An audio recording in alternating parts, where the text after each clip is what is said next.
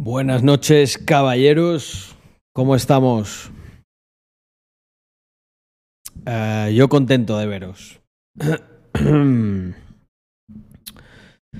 Eh, disculpad la, la tardanza al entrar, pero es que, joder, no me da la vida para tantas cosas en las que ando metido.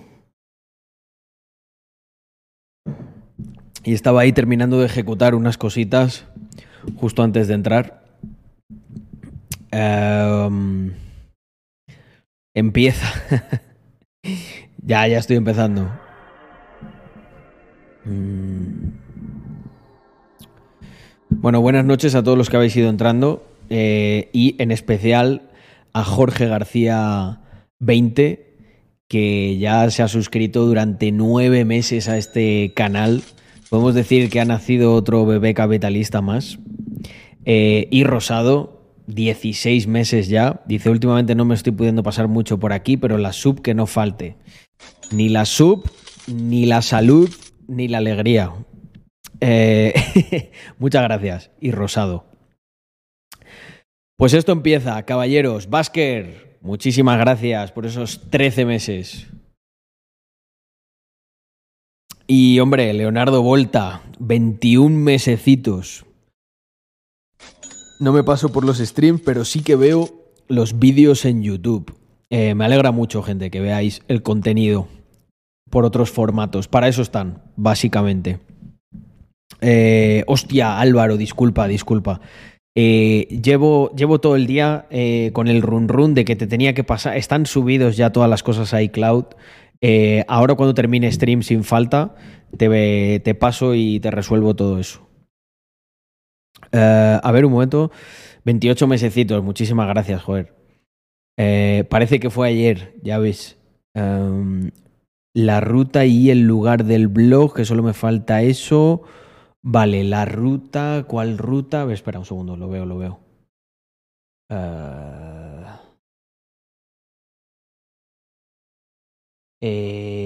Vale, esa ruta fue eh, por el sur de Francia. Puedes poner el sur de Francia, no hace falta que especifiques. Y mm, el sitio en el que estábamos es que no me acuerdo cómo se llamaba. Yo pondría simplemente Álvaro, ruta por el sur de Francia y, y el norte de Andorra. Ya está, perfecto. Y le damos para no retrasar. Además tengo muchas ganas de que salga eso, tío. Y el blog del M2, eso hay que sacar, lo tengo que sacar ya. Como si sacamos varios vídeos esta semana. Como tengo contenido, porque por ejemplo hoy, hoy voy a grabar una cosa para el canal principal, eh, yo esto lo, lo, sacaría. Eh, Barca, muchísima. Barca E91, muchísimas gracias por ese mensaje. Eh, me dice Barca, para los que lo estáis escuchando en modo podcast. Eh, eres muy grande, Carlos, verdades como puños. Pocas veces puedo ver tus streams, pero suelo ver los vídeos de YouTube y son de gran valor. Gente, eh, llenáis de orgullo a vuestro streamer. Estoy. Hoy me levanté bien positivo. Como prueba de embarazo de quinceañera. Como dice el meme de Luisito Comunica. Eh, me levanté bien positivo porque me levanté. Hoy me ocurrió algo. Mirar, me voy. Hoy me, voy a grabar un vídeo de esto, gente. Porque quiero contaros. Yo sé que siempre me veis. Eh, siempre me veis. Que cuando me conecto, sobre todo, pues muy positivo. Eh, pero yo también tengo mis días que son que no son tan buenos, ¿vale? O que me levanto así un poco girado.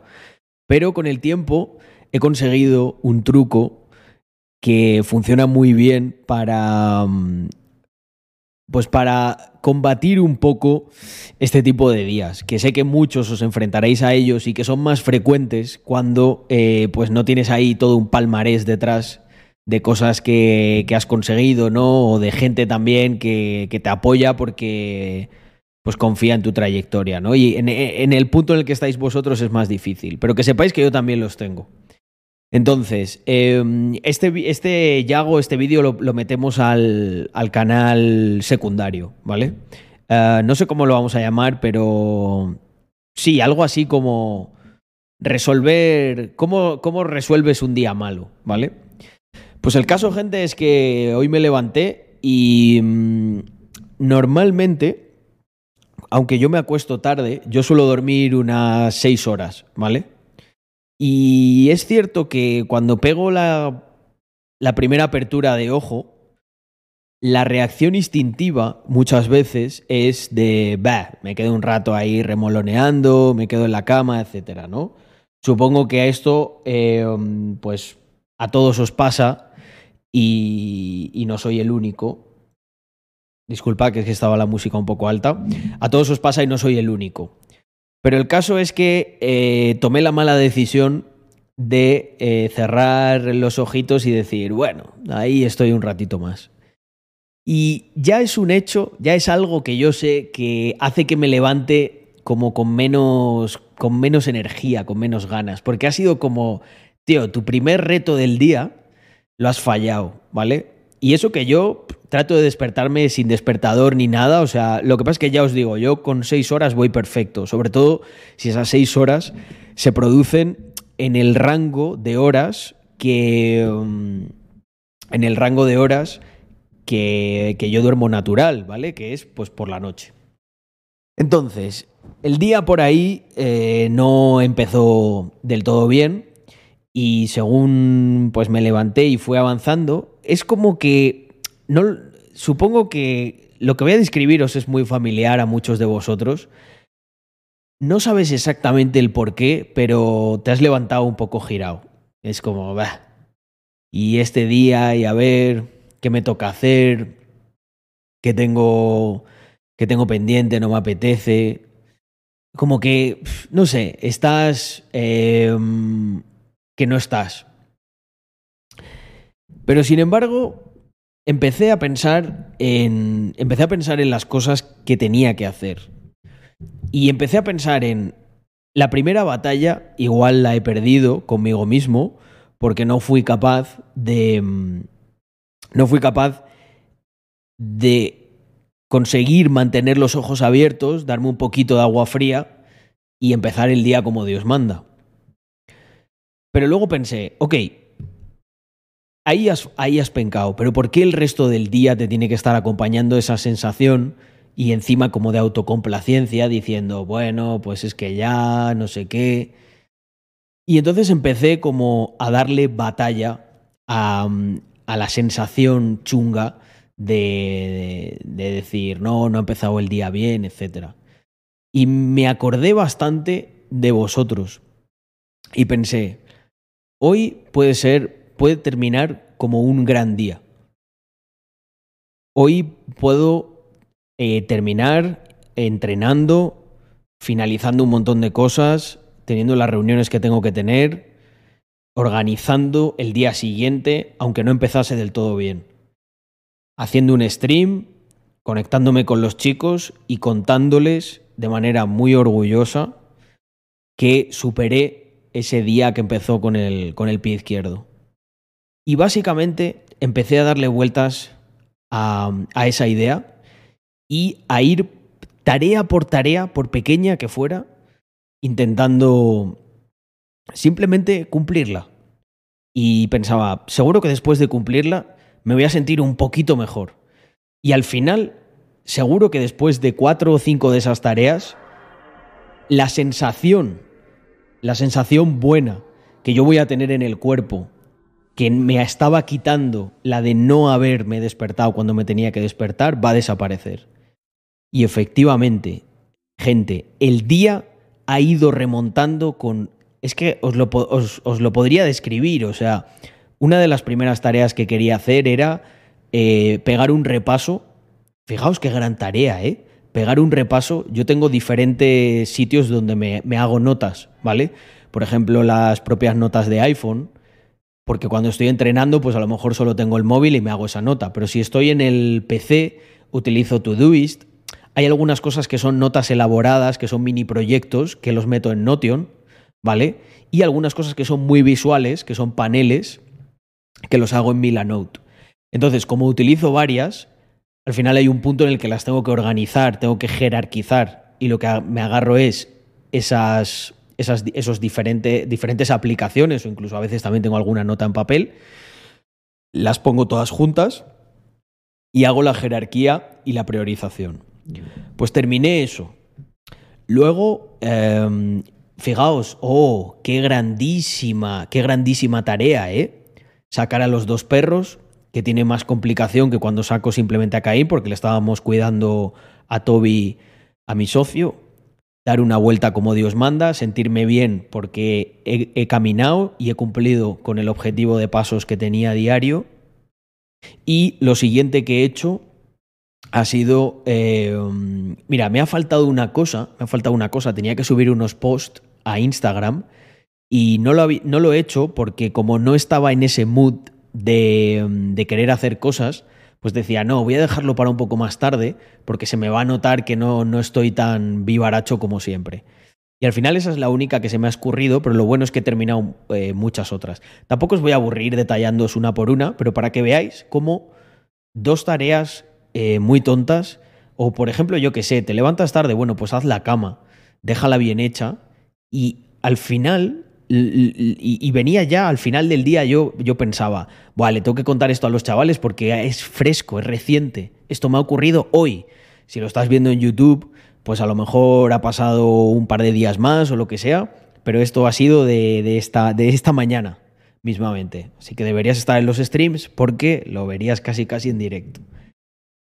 Y ha sido puta magia porque me he dado cuenta de que no tienes que hacer grandes cosas para recuperar el día. No tienes que hacer grandes cosas para recuperar tu anterior semana. No tienes que hacer grandes cosas para recuperar tus anteriores años. Simplemente tienes que hacer cosas muy pequeñas para ver cómo, tu, cómo, cómo en tu mente se produce como ese cambio. Porque tú tienes una desazón por no haber cumplido con una de las cosas que has hecho. Yo sé que nosotros nos ponemos muchísima presión en todas las cosas que hacemos, mucha responsabilidad, que te sientes mal por no haber cumplido con todo lo que haces. Pero no sabéis lo importante y, lo bien que viene el coger tres tareas sencillas que tenías que hacer ese día y ponerte a hacerlas una detrás de otra os garantizo, o sea, fijaos lo que os digo, bueno, igual hay alguien que no, que no le es suficiente eh, pero creo que al 98% de las personas, hacer tres tareas, por pequeñas que sean, les va. La sensación que vais a tener es como que cogéis carrerilla. Porque luego por la tarde me he puesto a hacer cosas mucho más importantes. Eh, he finalizado un par de reuniones que tenía también muy importantes y he ido a esas reuniones muy fresco, muy, muy fresco. Y con, y con buena actitud, con buenas ideas. Y al final, hoy, un día más, estoy aquí con vosotros me he conectado mm, y, todavía no ha terminado el día para mí. O sea, estoy deseando, eh, bueno, deseando no. Eh, eh, quiero decir, quiero terminar el stream y quiero continuar con más cosas que tenía pendientes. Igual incluso me da igual, me hago de noche los posts que tenía preparados para Instagram, aunque sea una hora así un poco rara. Y gente, el día que no empezó bien y que en mi cabeza en mi cabeza ya no iba a acabar bien. Era como, ya hoy, ya hoy no, eh, te has levantado girado por lo que sea. Pues ese día, gente, va a acabar de putísima madre simplemente, o sea, y ya habéis visto las grandes cosas que hay que hacer. Si te levantas un día un poco girado, sin pensarlo mucho, haz tu cama, saca al perro y otra cosita más que te cueste un mínimo de esfuerzo y estoy segurísimo, estoy segurísimo que ese día que no empezó bien va a acabar mucho mejor de lo que lo ibas a acabar si sigues con el run run de ya, ya me levanté un poco así, hoy no, hoy estaba con otra cosa, etc. Es, no sé, muchas veces no entiendo por qué nuestro cuerpo tiene este tipo de mecanismos. Igual sí que sirven para algo, o a lo mejor tener estos días te sirve para valorar lo buenos que son otros, pero hoy he hecho magia convirtiéndolo en un buen día. Así que eh, ya sabéis, si os ha gustado y estáis viendo esto desde YouTube, un buen like, un compartí y nos vemos en el próximo vídeo o en los streamings. Chao. ¿Sabes que me sirve un montón? Eh, ducha con agua fría. Es que está... La ducha con agua fría está comprobadísimo, tío. Yo lo que hago... La, la ducha con agua fría no os voy a engañar, no me la pego siempre. Lo que siempre hago es, después de darme una ducha, eh, este vídeo es para Adams Replay, eh, inversor. Sí, sí, sí. Lo que siempre hago después de darme una ducha es acabarla con agua fría.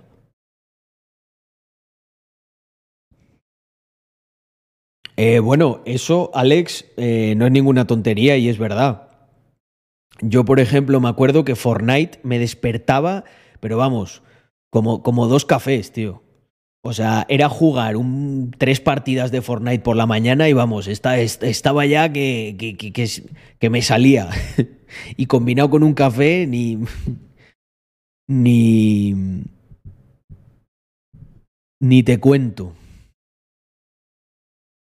Buah, recuerdo hace mucho que el cerebro hace como que recuerdes momentos malos, pero hacer un chequeo eh, de cómo estás mentalmente. Vale, ya sé a lo que te refieres, Glan. Hay una cosa que a mí me ayudaba mucho, que era el, el repasar los hitos y las cosas que, has conseguido.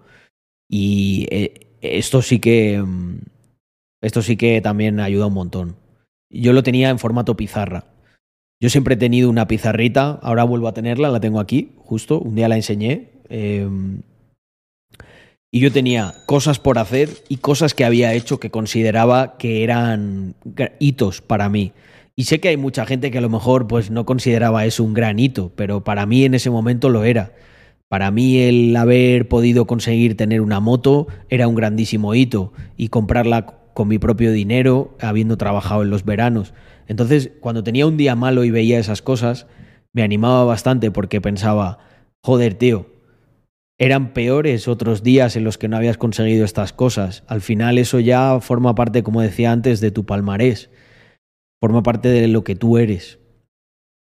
Y hay que... Hay, yo, yo sabéis que mm, pienso que es muy importante ser agradecido, saber de dónde, de dónde uno viene, porque te ayuda mucho a saber dónde estás.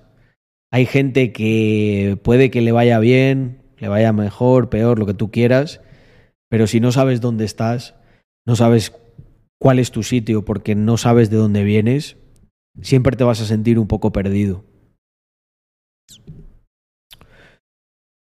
El podcast de Uberman es brutal porque explica todo esto científicamente, la dopamina, concentración, cómo dormir bien. Eh, no lo he visto, eh, Sebas, pero me lo voy a apuntar yo creo, porque tiene buena pinta. Ah, el único reproche que tengo conmigo ahora mismo es que me da la sensación que no. No soy capaz de. Mm, igual em, no he gestionado bien mi tiempo. Eh, creo que tengo que priorizarlo.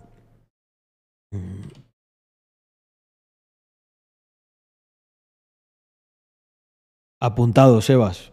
Muchas gracias ver la evolución, eso siempre motiva, siempre. Yo creo que al final estamos para eso. With Goros, muchísimas gracias por esa suscripción de nivel 1 durante nueve meses, nada más y nada menos. Un placer contar con gente como tú en la comunidad.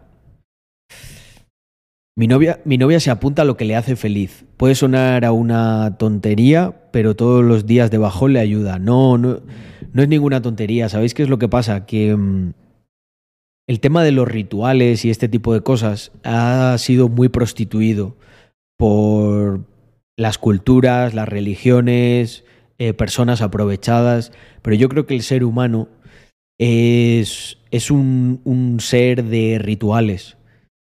Le ayuda muchísimo y con, con, rituales me refiero a mm, todo tipo de cosas. O sea, mm, eh, desde el mismo ritual mañanero de asearte hasta un ritual que, como el que tiene tu novia, de escribir las cosas que le hacen feliz para algún día tener ese feedback externo y recibirlo. Porque pensad en esto por un momento. Voy a daros aquí un insight de estos que parte un poco la cabeza. Nosotros tenemos la capacidad de transformar el medio externo para que influya en nuestro medio interno. ¿Qué quiero decir con esto? Tú eres tu cabeza y sus pensamientos. La percepción de tu realidad está, se produce en un sitio que está aquí adentro, totalmente oscuro, y que en principio no tiene ninguna conexión con lo que hay afuera, excepto a través de sus sentidos.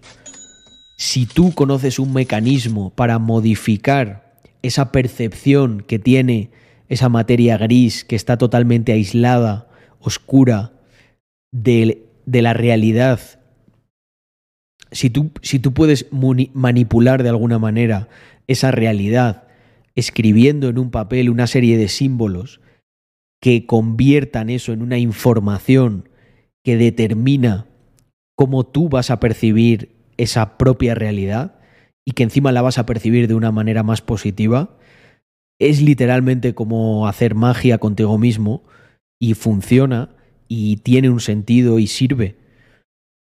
Esto no hay que mezclarlo con gente aprovechada o con cosas magufas que no tienen absolutamente nada que ver con lo que estamos diciendo.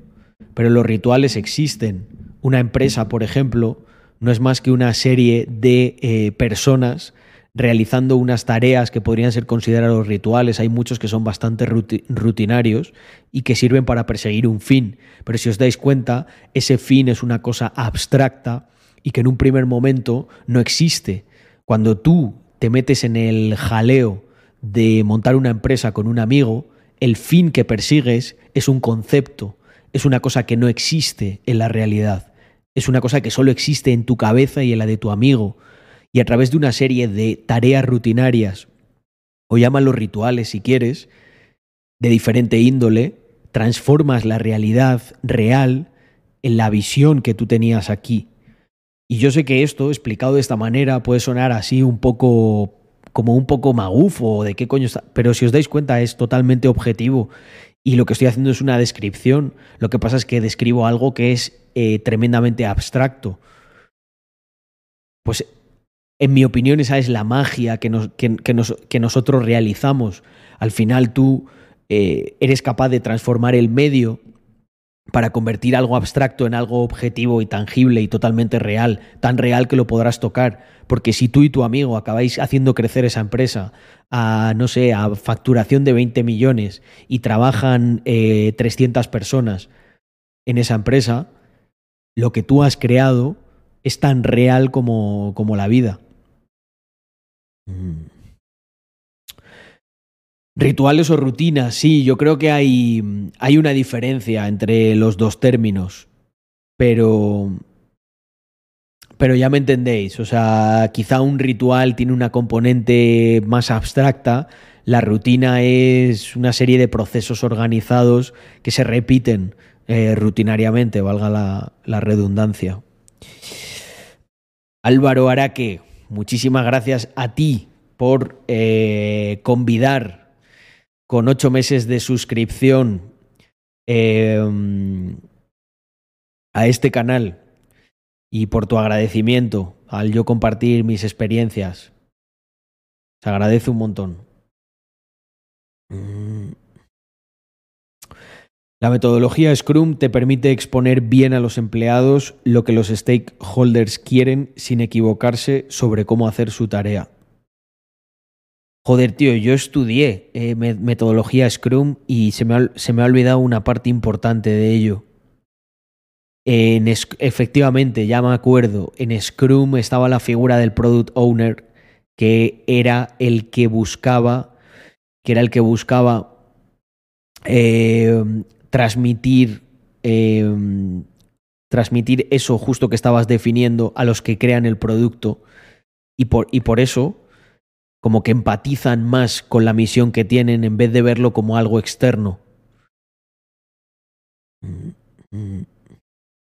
Y son rituales. Carlos, ¿qué opinas de toda esa gente que hoy está dolida porque 11 tíos que ni conocen ni van a conocer hayan perdido un partido a miles de kilómetros? Bueno, pues que al final eh, los deportes eh, levantan pasiones y la competitividad y las competiciones. eh, a mí no me gusta el fútbol, pero no, no me parece tampoco mal que otra gente disfrute de ello. Yo sé que hay muchas personas que probablemente pensarían que mm, por qué alguien como Carlos va a sufrir viendo un coche que ni siquiera tiene o que nunca va a poder tener estamparse a, a 180 kilómetros por hora y pues sí, me duele muchísimo ver cómo un Lamborghini se estampa y me duele. Y aunque no sea mío, pero mm, bueno, la gente que a la gente a la que le gusta el fútbol, pues tiene que saber que obviamente hay algunas veces que se gana y otras se pier- que se pierde. Yo creo que pues desde aquella Copa del Mundo que ganamos hace ya unos cuantos años, pues no, no se ha repetido, ¿no? No ha habido esa, esa magia en un equipo y bueno, haber perdido especialmente contra Marruecos creo que es duro porque no sé a quién le decía, creo que Andrea, que en el fondo, no, mentira, estaba con, con Jonathan y con Alejandro Toyos y decía que al final es como una metáfora desde la situación que hay actualmente en España, ¿no creéis? ¿Vosotros no lo veis así? Yo es que no puedo evitar no puedo evitar verlo de esta manera. Es es eh, Marruecos, Marruecos le está le está comiendo la tostada a España y no solo porque nos ganen, sino mirarla que están, bueno, vamos a verlo, qué cojones. Um, se ve el resultado de una decadencia española en muchos aspectos, ¿verdad? Sí, yo yo también lo he percibido así. Yo también lo he percibido así. A ver, el Víctor hoy, hoy tenía buen material ¿eh? para subir, madre mía. Mm. Yo no sé qué le pasa al socio, últimamente pone, pone unos banners un, un poco raros. Igual nos está tratando de decir algo, gente, y no somos capaces de identificarlo. Y yo debería, ¿eh? Joder, que yo le conozco bastante bien. Hombre, mi querida Sofía, joven emprendedora, muchísimas gracias por esos cuatro meses. Espero que vaya todo finísimo.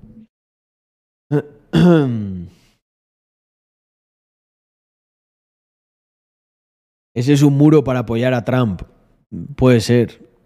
Mm. Al carrer.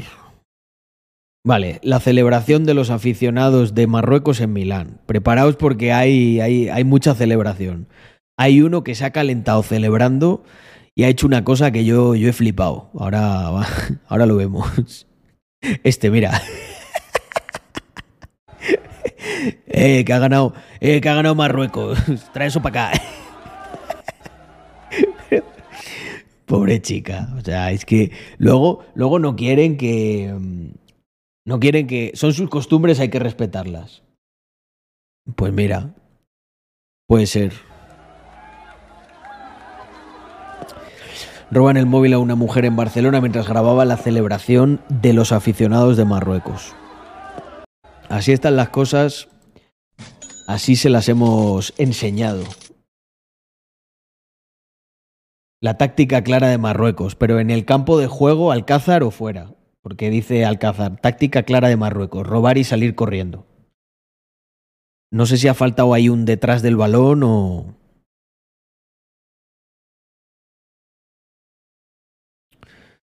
Las calles de Rabat tras el pase a cuartos de final de Marruecos. Joder, buen jaleíto, eh. Hombre, es que ni, ni, ni se lo creen ellos, ¿no?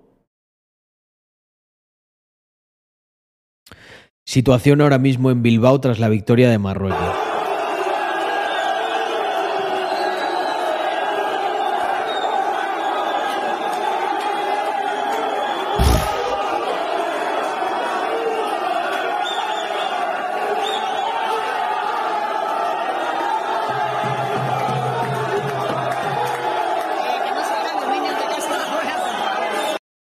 Dice la señora, que no salgan los niños de casa ahora, no, no, de, no son horas de colegio, yo creo que no, no es necesario que salgan.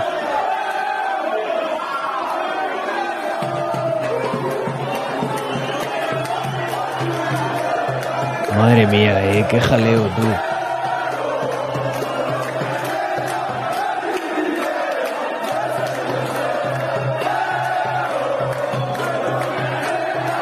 Que no, no parece España. Es, eh, el tema de estas cosas, o sea, a ver, que no, no pasa nada. O sea, pues eh, si quieren celebrar y quieren liarla, pues que lo hagan. Pero, pero ya no es eso, es que...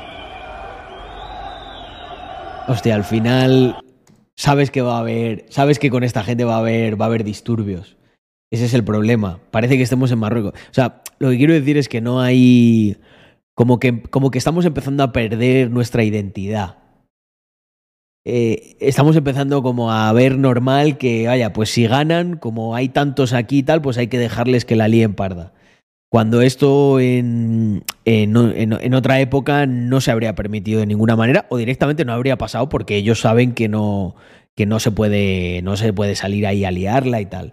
Pero es que al final yo la imagen que veo es Tío, tienes a un montón de chavales jóvenes, eh, muy exaltados, eh, con una cultura en la que, pues, es las cosas como son. Es más común llevar un arma blanca entre esta gente que entre chavales que vayan a la San Pablo CEU. Pues por, por, por podríamos ya entrar en, en el por qué, ¿no? Yo no quiero entrar en el por qué, pero es una realidad. Entonces, pues, tío, al final estás cohibiendo a la gente que vive en, en esa zona. ¿Y qué, qué pasa con eso?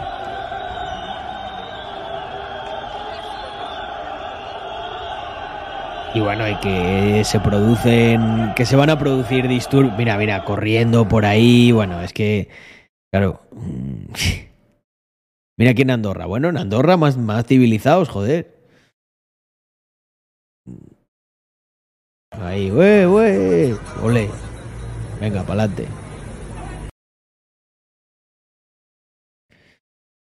Las calles de París.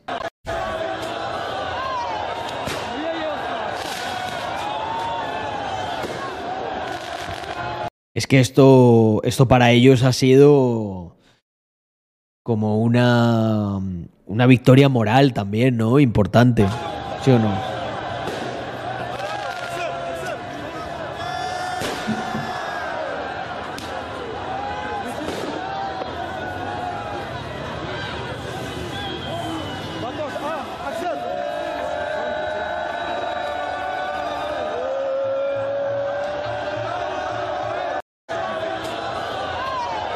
Eh, es que lo están celebrando por todo el mundo. Hostia, las ramblas, las ramblas. Este, este tiene que ir caliente.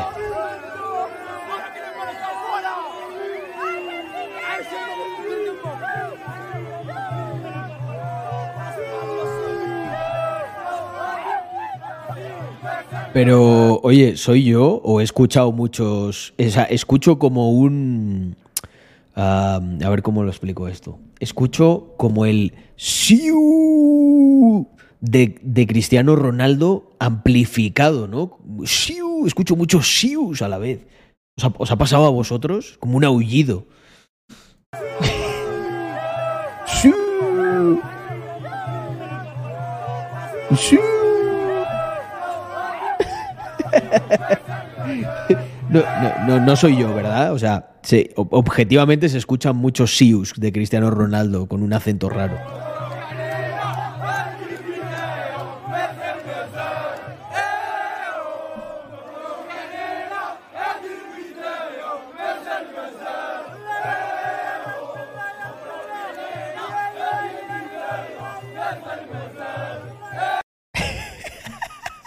Por, Gente, eh, observar a este individuo de.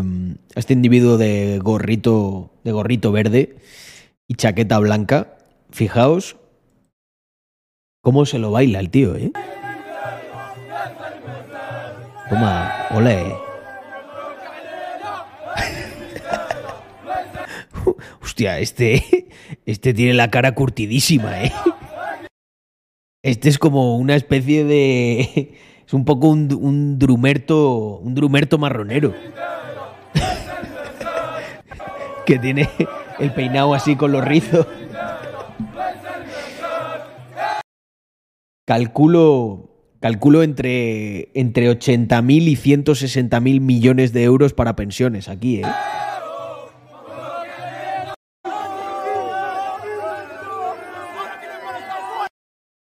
Pero ¿por qué se enfada si han ganado? Esta gente no es capaz de, de ser feliz ni, ni, cuando ganan. Siempre están como enfadados. Solo le ha falta decir... Ah, bueno, no, estos son aliados de Estados Unidos. Estos no... Estos van, van, hay buen rollo.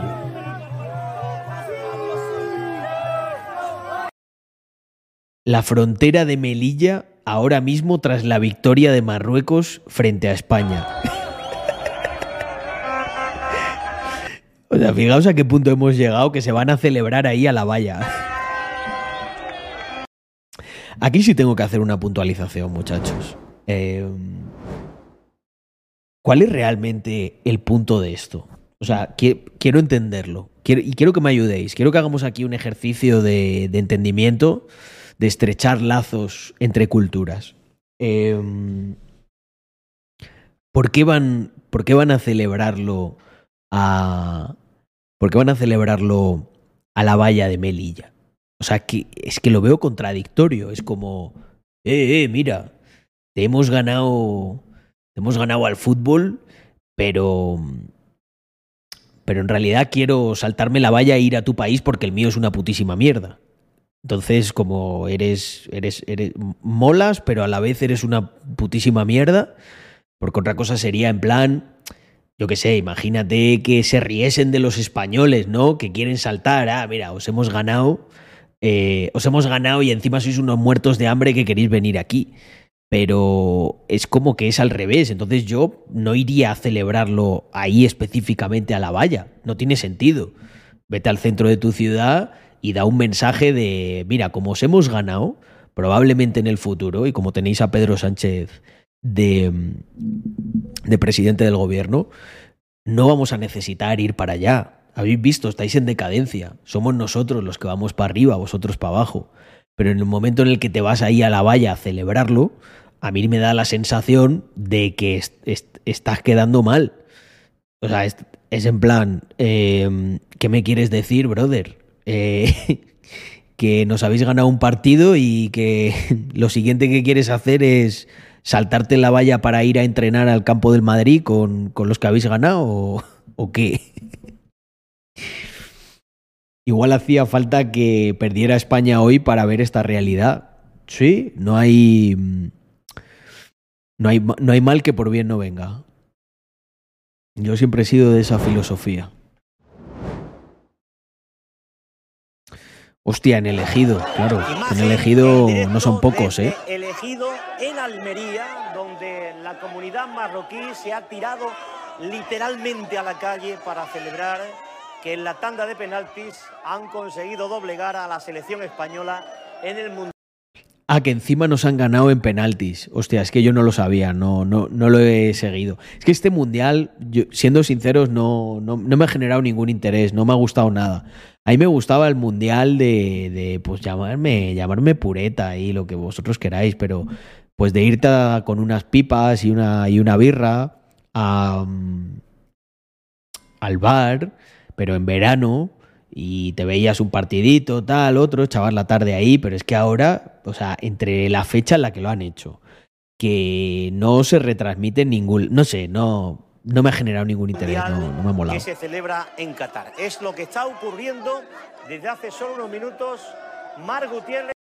Luego critican a Andrew Tate por decir que España es un fracaso de país. Me dice por aquí Aarón en el chat. Sí, es curioso, ¿no? Eh, Yo empiezo a ver que el mundo, el mundo en el que nos habíamos acostumbrado a vivir ha cambiado profundamente, profundamente. Y hay gente que creo que no es, no es consciente de ello. Y todo está cambiando mucho y muy rápido. Y va a haber personas que se creían que eran tal y se van a dar cuenta de que son cual. Muy buenas tardes. Bueno, impresionante.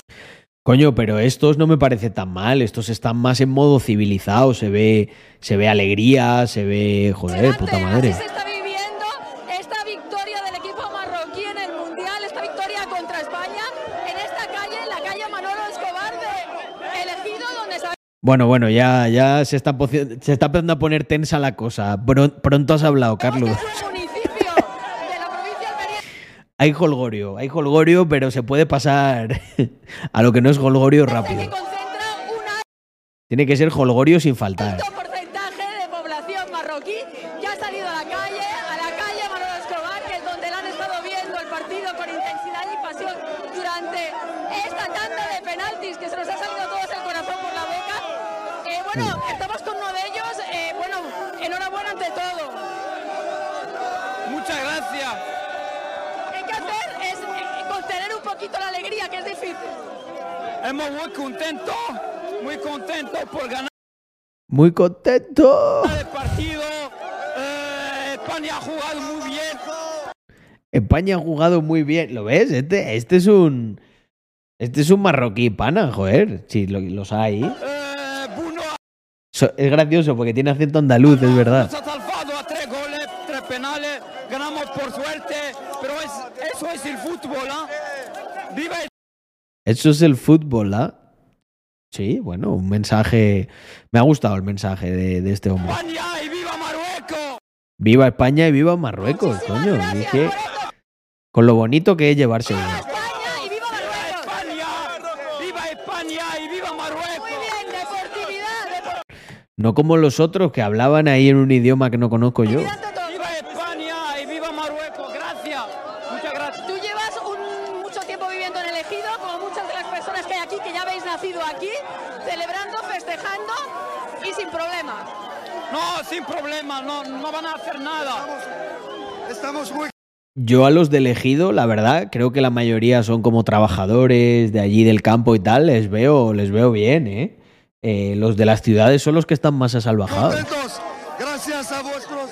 eh, Enhorabuena, enhorabuena. enhorabuena para celebrar a nosotros. Sí, Hostia, que le había llegado a entender gracias a vuestros servicios públicos. No, pero no ha dicho eso. ¿eh? Muchos años sin pasar a la segunda fase. Gracias y viva Marruecos, viva España. Somos hermanos, da igual. Oye, qué bonito, joder. Esto hay que. Esto se tiene que ver, ¿eh? También hay. Tenemos hermanos, hermanos marroquíes ahí. somos hermanos, somos hermanos. Somos hermanos, somos hermanos. Viva España, viva Marruecos. Viva España, viva Marruecos. Le van a llamar el, el marroquí fascista. Ya me imagino los titulares de mañana de la prensa progre. El marroquí fascista. Diciendo viva España. Son así de majos. La gente de la prensa. Barcelona ahora mismo tras el pase de Marruecos a cuartos de final del Mundial de Qatar. Aquí, aquí hay jaleíto. ¿eh?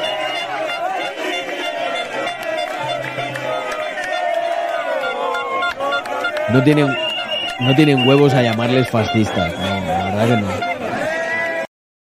Y hablando de fascismo, eh, gente, os traigo una cosa súper divertida eh, que vais a presenciar en directo ahora mismo.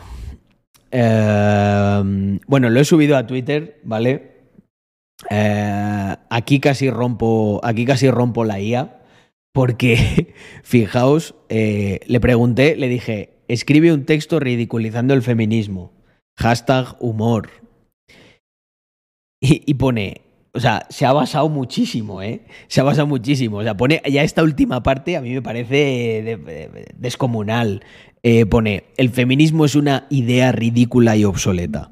¿De verdad necesitamos un movimiento que defienda los derechos de las mujeres? Por favor, las mujeres ya tienen todos los derechos que necesitan.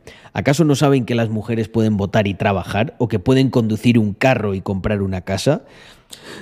¿Qué más quieren?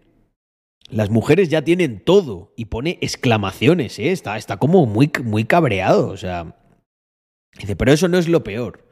Lo peor es que las feministas odian a los hombres. Bueno, en esto yo estoy de acuerdo que algunas de ellas, además, eh, lo reconocen, o sea, no, no lo digo yo, lo dicen ellas mismas, cuando nos dicen que habría que meternos en campos de concentración, que habría que abortarnos, que cuando la tecnología prospere, pues que ya no vamos a servir para nada y cosas así, lo dicen ellas, no lo digo yo.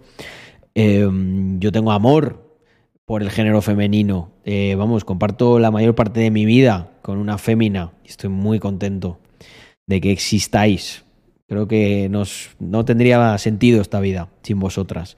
Pero está claro que algunas feministas no piensan eso. Dice, quieren destruir la sociedad patriarcal y reemplazarla con un matriarcado. Quieren quitarle el poder a los hombres y dárselo a las mujeres. ¡Qué locura! Si de verdad quieren igualdad, deberían dejar de llorar y quejarse. Deberían aceptar que las cosas son como son y no se puede cambiar el mundo simplemente porque no les gusta. Así que, bueno, esta parte, esta parte ya me parece muy heavy. Dice así que en lugar de perder el tiempo con el feminismo, deberían, deberían ocuparse de cosas más importantes, como elegir qué ponerse mañana o cómo hacer que su cabeza, que su cabello luzca hermoso. Eso sí es un problema real. y, a continuación me, escribe, eh, pues supongo que el propio OpenAI, este contenido probablemente viole nuestra eh, política de contenido. si crees que es un error, eh, pues bueno, danos tu feedback. Dice que sepas que tu input servirá para ayudarnos a investigar en este área. Pero es que, gente, esto es súper divertido porque he tenido unas conversaciones bastante trambólicas con la IA eh, eh mirad, vamos a ver la campaña. Campaña racismo. Em, campaña Stop Racismo. Yo he probado una cosa bastante divertida con. Em, campaña de sí es racismo. Vale, vamos a verlo. Uh, Mm, yo creo que está por aquí. Em, había uno en concreto que salía una mujer con velo. Campaña. Sí es racismo velo. Bueno, aquí el Ministerio de Igualdad, como tiene mucho tiempo libre, esto es una cosa que ya sabemos todos, como tiene mucho tiempo libre, pues eh, nos ha puesto aquí un. Nos ha puesto aquí un nuevo cartelito, ¿no? No sé cuántos millones de euros han gastado esta vez. Y dice: Yo no soy racista, pero te niegas a contratar a una mujer con velo. Bueno, yo esto me acabo de dar cuenta que lo, lo interpreté mal y tuve una conversación con la IA bastante graciosa. Darme un segundo porque os vais a escojonar con la IA basada. Text to speech. Vale, yo voy a ir poniendo en el text to speech conversación surrealista con la IA. Vale, eh, yo lo interpreté como que era que si no alquilabas, creo que hay otra, creo que hay otra, otra, mm, otro cartel que dice que si no alquilas tu casa a una mujer por llevar velo, por ser musulmana, pues que eso, que eres racista, ¿no? Entonces ahí me resultó gracioso, ¿no? La simplificación que había hecho el Ministerio de Igualdad al respecto de esto y decidí preguntarle a la IA. Le he estado preguntando muchas cosas a la IA, luego veremos más. Pero es que esta conversación, gente, por favor, eh, lo voy a poner, lo voy a poner en, lo voy a poner en un texto speech para que, para que lo escuchéis, porque es que es absolutamente surrealista. Ah, es muy graciosa, muy, muy graciosa. Eh, espero que no me trolee esto. A ver. Vale. Sí, ahí yo creo que va. Natural Reader. Vale. Yo le pregunto, ¿debo alquilar mi piso a una mujer musulmana? Y me contesta la IA.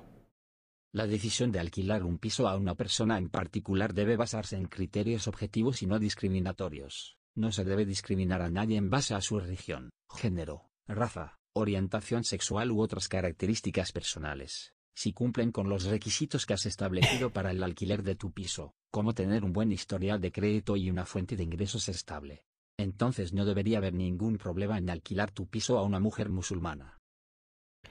Bueno, yo creo que es una respuesta bastante razonable y que suscribo dentro de lo que cabe. O sea que guay. Eh, muchas gracias, Rumerto, por el raid. Venís en un momento muy bueno, en una conversación que he estado teniendo con una IA. Entonces yo le formulo la siguiente pregunta, muchachos. Eh, yo le digo, pero ¿y si pienso que puede haber problemas con los vecinos que son todos judíos? ¿vale? Porque puede ser que yo sea un gran propietario, ¿no? Y todos mis alquilados sean judíos y el meter a una persona musulmana, pues piense que puede generar algún problema. Y aquí es donde yo, no, yo empiezo a no estar tan de acuerdo con eh, cómo se lo toma la IA, ¿no? Empieza a, ponerse de manera mm, como muy, muy tibia. Ahora me vais a entender. La decisión de alquilar un piso a una persona en particular no debería basarse en prejuicios o temores infundados sobre cómo pueden llevarse con los vecinos. Todas las personas tienen derecho a vivir donde deseen. Todas las personas tienen derecho a vivir donde deseen sin ser discriminadas por su religión u otras características personales. Si tienes preocupaciones sobre cómo se llevarán los vecinos con una persona en particular, puedes hablar con ellos directamente para abordar cualquier posible conflicto y tratar de llegar a un acuerdo. Sin embargo, no se debe rechazar a un inquilino solo por temor a cómo puedan llevarse con los vecinos.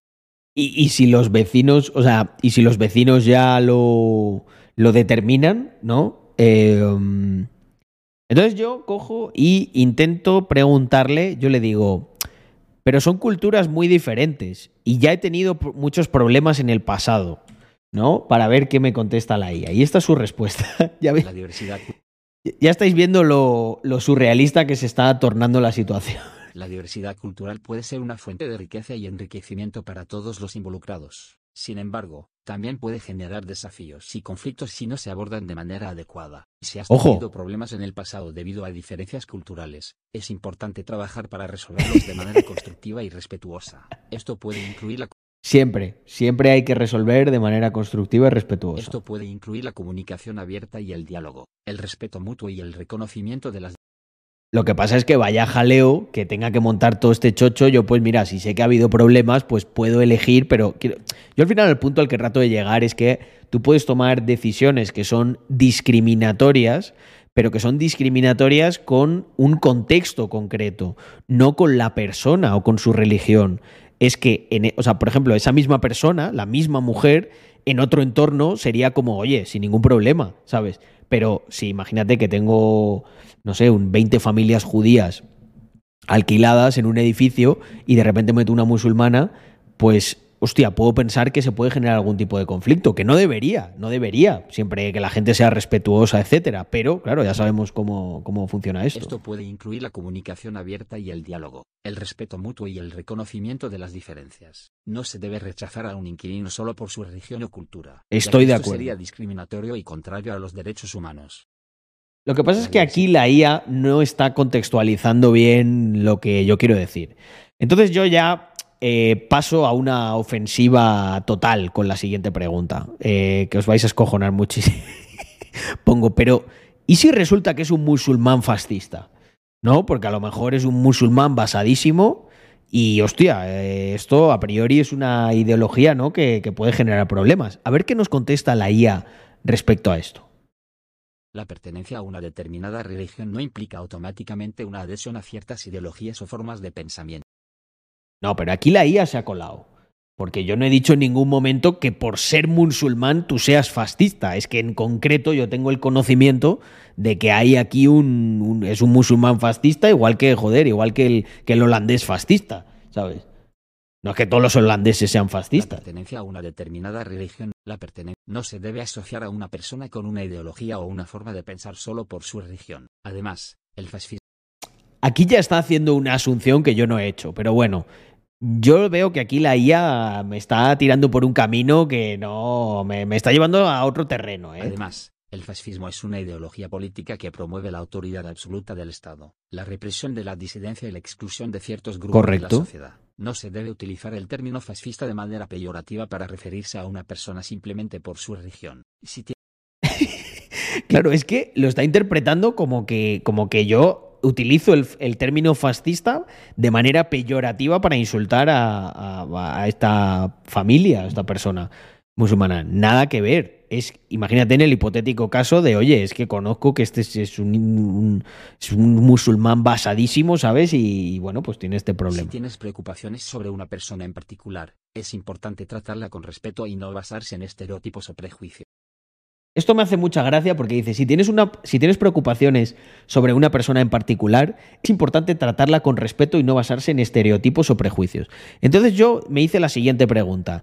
¿Qué opinará la IA de una persona no musulmana que es fascista?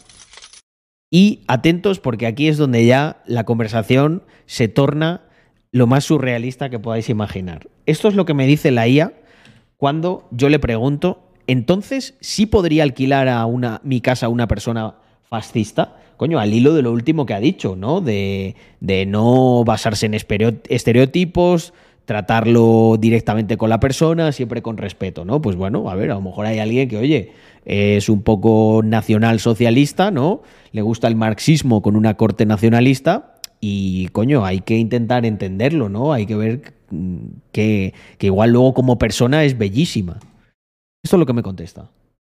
Como propietario de una vivienda, tienes el derecho de decidir a quién alquilar tu casa. Sin embargo, es importante tener en cuenta que el fascismo es una ideología política que promueve la discriminación y la violencia contra aquellos que no comparten sus creencias. Alqui- También muchas religiones promueven eso. alquilar tu casa a una persona que comparta esta ideología podría poner en peligro a otros inquilinos o a los vecinos. Y también Curiosamente, cuando hablamos de religiones, no se pone en peligro, tienes que tal, pero cuando hablamos de esta ideología en concreto, eh, um, sí ve- noto a la IA bastante preocupada, ¿eh? y también podría ser considerado como un acto de complicidad con estas formas de pensamiento. Por lo, Hostia, hostia, que eres aliade, aliade fascista, madre mía, no, no, no, por por lo Dios. tanto, es, Yo soy, yo soy liberal. por lo tanto, es importante reflexionar sobre si estás dispuesto a asumir estos riesgos y cómo puedes proteger a los demás al tomar una decisión sobre a quién alquilar tu casa. Como propietario. Bueno, gente, eh, no he leído el chat en todo este momento. Supongo que estaréis flipando. Y quiero. El, la. Los siguientes 100 bits son la siguiente pregunta que le hago a la IA. Creo que estaría muy guay alguna pregunta relacionada con Pedro Sánchez, sal de esta IA. Eh, la tengo ahí. Eh, los siguientes 100 bits son la siguiente, la siguiente pregunta a la IA y continuamos con, con el cachondeo. Pero está. ¿Qué os ha parecido la conversación? el Islam no, solo el fascismo. Esta ya está subvencionada. Santi, muchísimas gracias por esos 10 meses. Sí, señor. Eh, ¿Qué más tenemos por aquí? Vale. Esta IA es de Ciudadanos. Tal cual. Eh, me han pasado un clip donde me comparas con un moro. No, bueno, a ver. Es que tenía un peinado parecido. Eh, era un drumerto curtido del Sáhara. es mi propiedad, rechazo a quien yo quiera, punto. Efectivamente. Más tibia que rayo esa IA. a esa IA le hace falta entender lo que es la propiedad. Lo que es la propiedad privada. Podemos hacerle alguna pregunta de esas. A ver, podría alquilar. Uh, ¿Podría alquilar un piso perfecta. a un comunista? Perfecta. Eh, vamos a ver. Vamos a ver qué nos dice la IA respecto. respecto a esto. Bueno, gente, vamos a. Vamos a ver qué nos dice. Ya le he metido la pregunta. Oye, tío. ¿Pero ya me han, ya me han funado para siempre o qué? Espera. Igual, me han funado, ¿eh?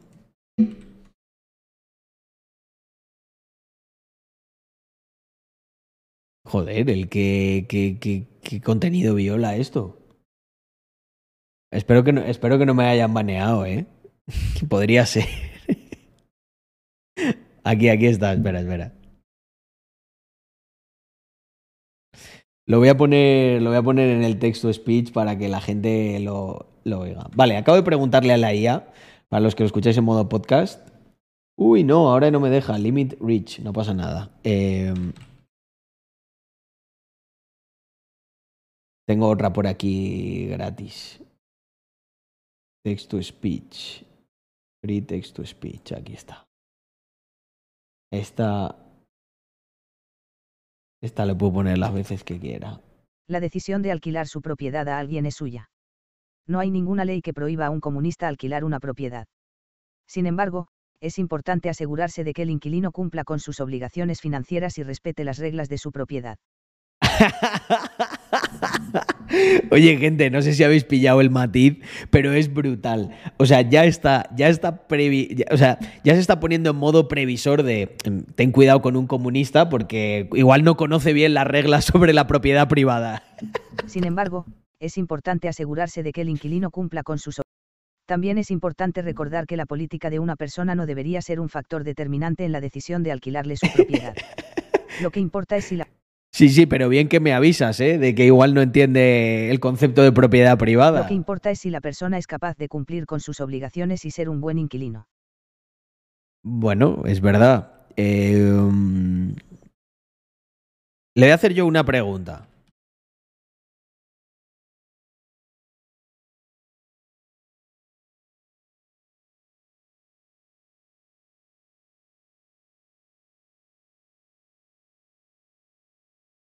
¿Crees que un comunista respetaría la propiedad privada de mi piso?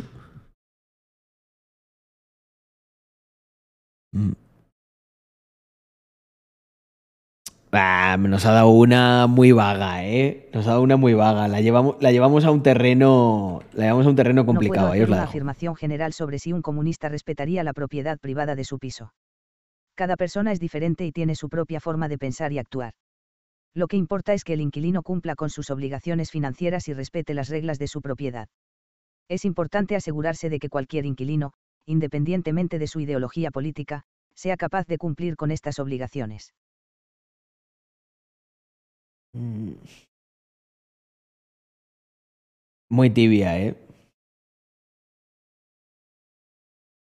Mira, gente, yo en Twitter le hice una pregunta muy interesante, em, que fue esta. Eh, eh, eh, mira, esta no, no os la puedo poner, la leo yo. Le escribí preguntando sobre la ley del solo sí es sí. Hostia, pues va, no va mal, ¿eh? 153 likes ahí, que para Twitter es que el post ha llegado lejos. Por si le queréis dar al- alguno más, si os gusta. Si los jueces aplican una ley que por su diseño permite a violadores reducir su condena, ¿esto es culpa de que todos los jueces sean machistas o de una mala redacción de la ley? Y la IA me contesta. Si una ley permite a los violadores reducir su condena, entonces es una mala ley. Los jueces simplemente están aplicando la ley tal como está escrita, por lo que no se puede culpar a los jueces por aplicar una ley defectuosa. Es contundente, ¿eh? Dice, la culpa recae en aquellos que redactaron y aprobaron la ley en cuestión. Si la ley está diseñada de manera que permite a los violadores reducir su condena, entonces eso indica un problema grave en la forma en la que se está abordando el tema de la violencia sexual en nuestra sociedad.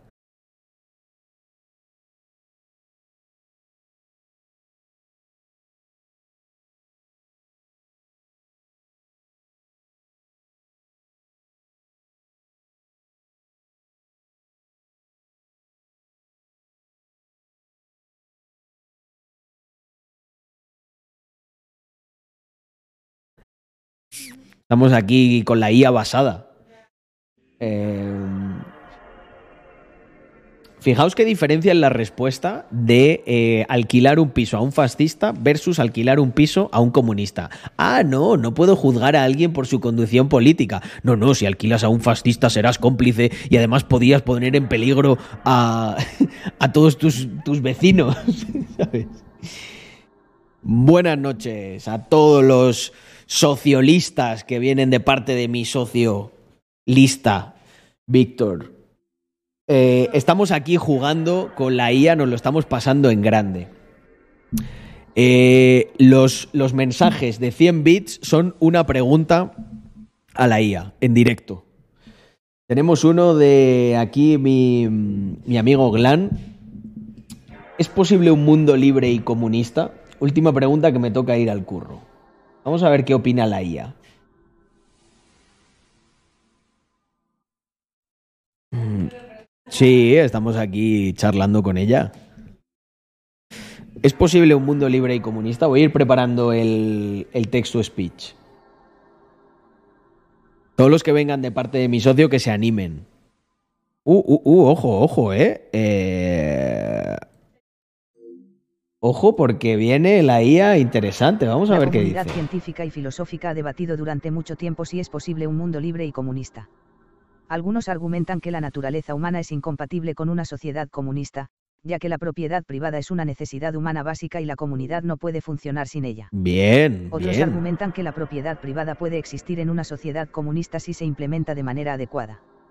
En cualquier caso, esta es una cuestión compleja que no puede ser resuelta de manera simple.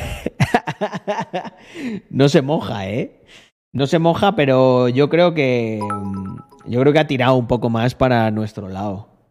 ¿Es posible un mundo libre y comunista? Última pregunta que me toca ir al curro jajajaja. Pregunta Luis Enrique.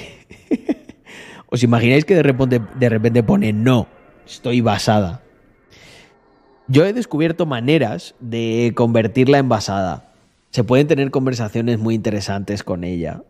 Por ejemplo, yo tuve una eh, sobre la biología, sobre la desigualdad biológica. Y se implementa de la manera adecuada. Podemos profundizar, podemos profundizar en eso. ¿Cuál sería la manera adecuada de implementarlo? De implementarla. A ver si entiende el contexto y que me refiero a la propiedad privada. Venga, Glan, pásalo bien ahí en el curro, que sea leve. He visto a streamers de éxito mojarse más. Yo también. It's just a damn right. Muchísimas gracias por esos 15 meses, caballero. Mm, venga, la gente, la gente que se suscriba también, que haga alguna pregunta. Right. Dale ahí una pregunta. Vas a romper la IA. Ya la rompí, mirar, gente, la rompí. Eh, esta, eh, la rompí esta mañana, fijaos. Le pedí un texto ridiculizando al feminismo y acabó diciendo que las mujeres tenían que ocuparse de cosas más importantes como elegir qué ponerse mañana o qué hacer o qué hacer para que su cabello luzca hermoso. Eso es un problema real. y me saltó el disclaimer este de que eh, este contenido violaba eh, la política que tiene. pensaba que me baneaban, gente. Pensaba que me baneaban. ¿A quién es mejor alquilar mi piso? Uh, ¿A un buenísima. o a un comunista? Buenísima. Si ambos tienen la misma solvencia económica, Hostia, Caladín, a ver si se moja con esta. Esa es buena, ¿eh? Eh, bueno, mirar. eh, aquí se ha rayado ya. ¿Cuál sería la manera adecuada? Vamos a resetearla, que la pobre le estamos dando caña, pero esta es buena. Esta es muy buena. Voy a ir preparando el texto speech. Eh, este. Bu- Bueno, bueno, bueno, bueno, bueno. O sea, creo que se ha mojado, ¿eh? Creo que se ha mojado. Un segundo que lo pongo en texto speech. No Vale, es ahí va, adecuado gente. discriminar a las personas basándose en su ideología política. Ajá. En cualquier caso, es importante elegir al inquilino más adecuado para tu piso, independientemente de su ideología política. ¡Ojo! Deberías elegir al inquilino que cumpla con todos los requisitos necesarios, Aunque sea como tener fascista. una buena solvencia económica y un historial de alquileres positivo. Además, es importante que lo ambas que ha partes dicho. firmen un contrato de alquiler para proteger sus derechos y evitar problemas en el futuro. Ay, lo que ha dicho la IA, chavales. No me lo puedo creer lo que ha dicho, ¿eh? Eh, um, aquí, sin diferentes varas de medir, ¿eh? Mira, que si es un comunista o un fascista, contrato. Contrato con, con todas las garantías. Si no hay garantía, no hay contrato. Sin contrato no hay garantía. La IA tiene sentido común, ¿sí? Esa pregunta ha sido muy buena, ¿eh? eh esa pregunta ha sido muy buena. La IA de centro centrado. Mm. Mm. Venga, pero pone. Eh, vale. Wright, que se ha suscrito, nos manda la siguiente pregunta. ¿Qué opina la inteligencia artificial de la libertad individual? Normalmente las cosas de opinión, ella intenta no mojarse, pero al final acaba diciendo algo. Vamos para allá.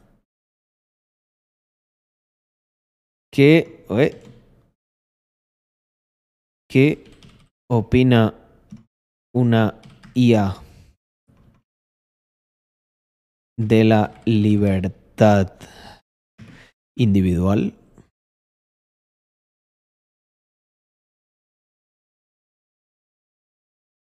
¿Qué opina una IA de la libertad individual? Vamos a ver qué opina. Vale, ahí ya os digo que al principio no se moja, pero eh, siempre te acaba diciendo, siempre te acaba dando como una...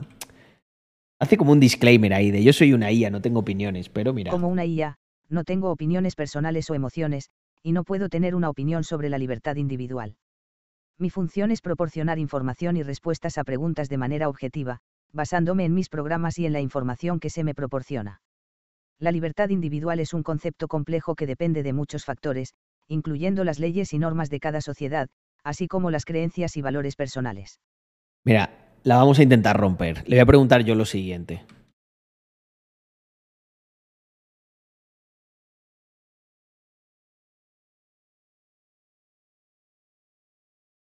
Amén. Debemos defendernos de aquellos que amenazan. Amenazan nuestra libertad individual?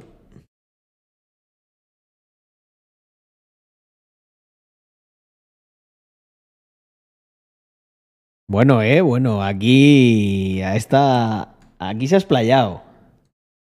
La libertad individual es un derecho fundamental de todas las personas, y cualquier amenaza a esa libertad debería ser tomada en serio y tratada de manera apropiada cómo abordar esas amenazas depende de la situación específica y de las leyes y normas aplicables en cada caso. Es importante recordar que cualquier acción que tomemos para defendernos debería ser proporcionada y respetuosa de los derechos de los demás. Además, es importante recordar que la violencia no es la respuesta a la mayoría de las amenazas a la libertad individual, y debería ser evitada siempre que sea posible. Bueno, eh, ahí lo tiene claro. Eh, según la IA, eh, ¿Y a Texana? Ah, vale, no. Le podemos preguntar alguna cosa así en ese sentido. Hostia, no, de V, no, no lo vi. Eh, trato de verlo hoy. Cerré y me piré a otra cosa, no me acordé. Eh, en cuanto lo vea yo te, yo te contesto, ¿eh? Para que no te quedes ahí con la duda.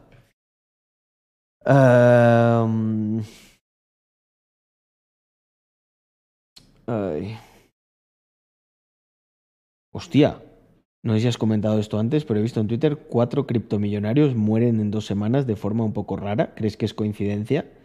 ¿Quiénes han muerto? Em, a ver. ¿Dónde viste la noticia? ¿Lo viste en Twitter? Mm. Vamos a... Vamos a ver eso.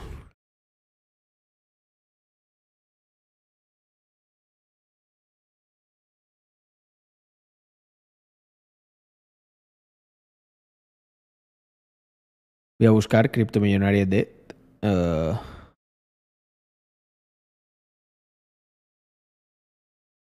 Es que ¿dónde, ¿dónde lo has visto? Porque no... A mí no me ha salido eso. Tengo derecho a defenderme con un arma si hay un agresor que me apunta con un arma violando el principio de no agresión. Esta Tengo es buena, derecho ¿eh? a defender mi vida y a dispararle, o me muero. Eh...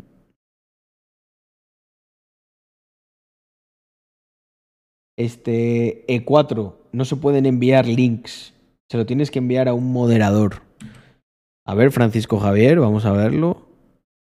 Uh, esta, esta, esta es buena, ¿eh? Cuanto más concreta es la pregunta, mejor. Porque ahí no la dejas, no la dejas escapar.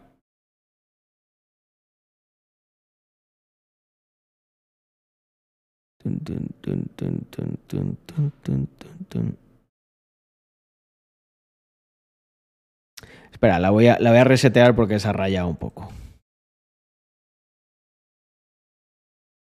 Y voy a ir preparando el texto speech para, para lo que diga. A veces se pone como lenta así o tarda. Y yo no sé por qué es, porque en principio puedes hacer, debería poder hacer muchas más peticiones.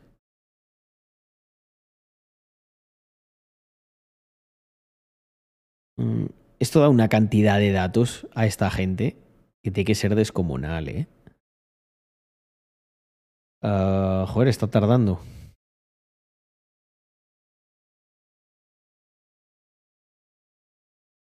No hay negociación intermedia. No, o una u otra.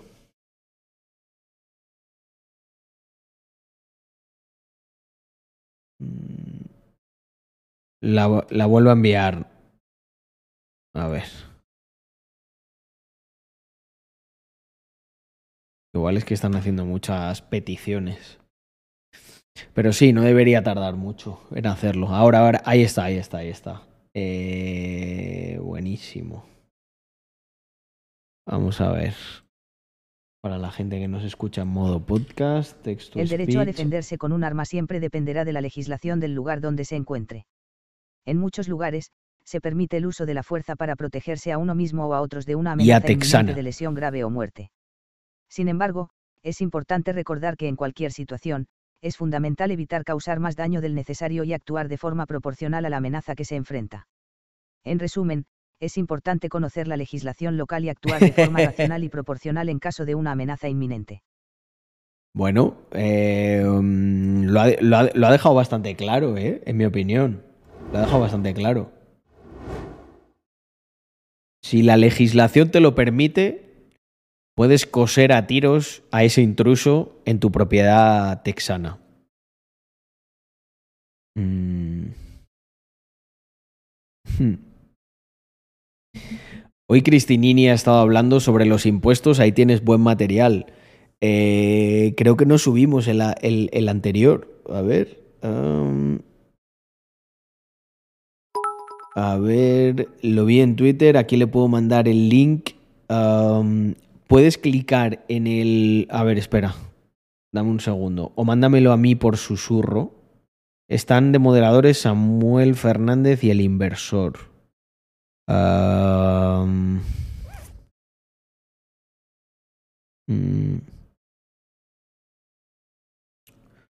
mm, mm,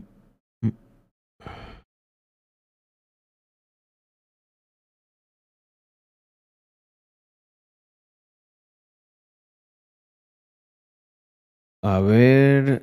Ah. ¿Qué opinas de los cajeros de BTC que se compran en efectivo sin identificación? Coño, pues que voy a opinar, que voy a opinar RC, que me parece fenomenal. Sobre todo que exista ese reducto de libertad, ¿no? Eh, ahí hasta cierto punto. Vargas, muchas gracias por esos 25 bits. ¿Qué significan? Mm, esta, a ver, Sofía, ¿por dónde me lo puedes enviar?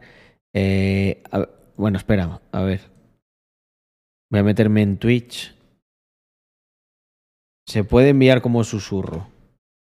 Le echo un vistazo. Es fácil, ¿eh? Es que dependiendo de dónde estés, dependiendo de dónde estés, si es móvil o es... Mm, mm, mm, y mira, ya que estoy, voy a intentar leer rápido lo de, de V. Celiev.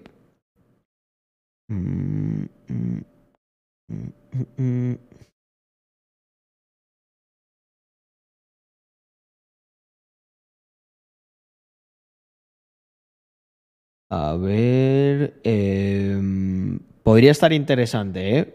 eh, DV Celiev.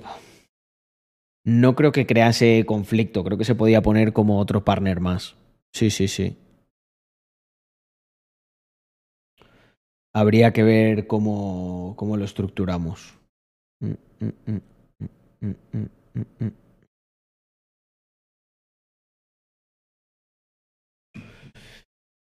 Vale, bueno, eh, mientras llega eso continuamos, que si no... Mira, Samuel, Samuel Fernández, ahí está, es moderador. Eh, tienes que activarte los susurros. Hostia, Samuel, ¿no lo tienes tú puesto? Qué curioso.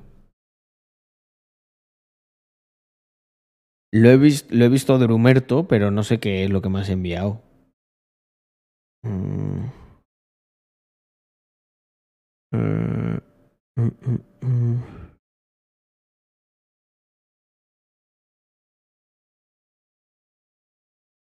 mm.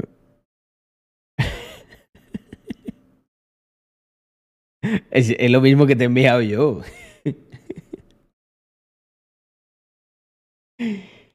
Necesito lo de. lo- me ha dado mucha curiosidad lo de los criptomillonarios muertos, ¿eh? ¿Cómo podría.? Espérate, lo busco en internet, a ver, un segundo.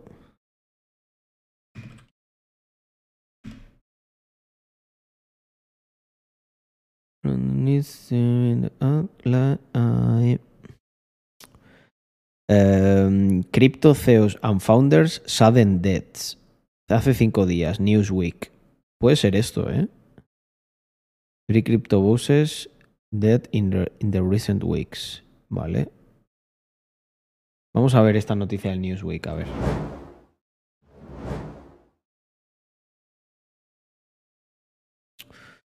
Uh. Kulander y Vyacheslav Taran. Mm. Vale. eh, Hostia. Cri- cryptocurrency developer Nikolai Mushegian 29 drone en Puerto Rico. Eh, a saber, ¿eh? De los jaleos que puedan tener por ahí. Eh, Autumn Radke, no me suena este. The CEO of Currency Exchange, First Meta PTE, Radke died in Singapore uh, con un suicidio. No me acuerdo, y este es de hace, de hace años, del 2014. Yo sé, hay uno muy famoso que era un ruso. Un ruso que iba vacilando por ahí, por todos los lados de lo que tenía y lo que no, y. mm, Y le acabaron secuestrando. Eh, Autumn Radke y Brock Pierce. Hostia, tío, pues Brock Pierce está conectado con, con esta tipa.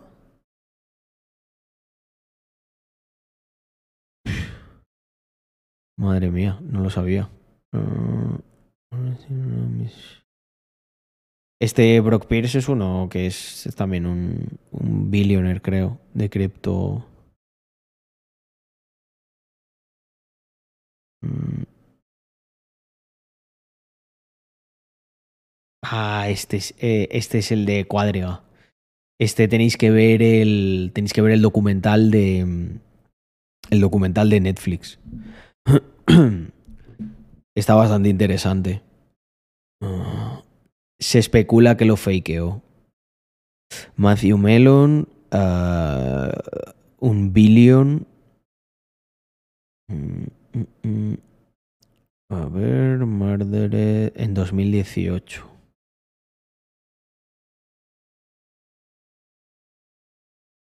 Matthew decía que iban a por él. Joder. Ah, la Popescu esta. Esta estafó una barbaridad de pasta. Y... Pero esta se cree que lo fakeó. Esta era una señora así grandota, gordita, creo. Nikolai Mushegan. Pero estos son todos antiguos. Voy a ver, voy a ver lo, lo que me, lo que me pasó Sofía. A ver, un segundo. Vale, aquí está, lo veo aquí, si bajas el hilo sale un tweet que puso uno sobre el Mossad un día antes de fallecer. Este lo, este lo vi hace poco. Creo que sí. Vale, un segundo. Un segundo. This is actually insane. Hostia, Javier Biosca, es verdad. Eh, pero este fue, un este fue un estafador de aquí. Mira, este es español. Vale, four crypto billionaires have died this month. Nobody find this Hola strange Carlos, at all. ¿cómo puedo saber hace cuánto te sigo? Eh, te lo puedo decir yo, creo. A ver, oye, coño, no sé qué he hecho aquí. He clicado en, en el Discord. Eh, tú me sigues desde julio, desde el 21 de julio de 2021. Suscrito previamente cinco meses. Cuenta creada el 14 de septiembre de 2018. Ahí, ya te he auditado.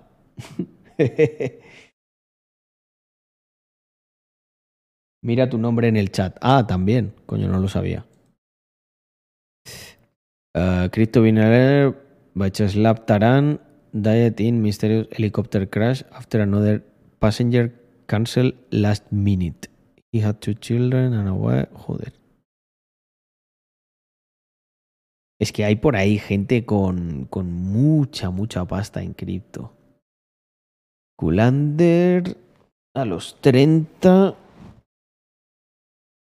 Mm, Bueno, y le habían dado una valoración de 3 billions. Joder, bien rica. Luego este, Javier Biosca, se suicidó, pero es que este, claro, es que este había estafado a gente que por lo visto era chunga y... Paranoid Crypto Millionaire um, drone in Puerto Rico after tweeting that CIA and Mossad were after him.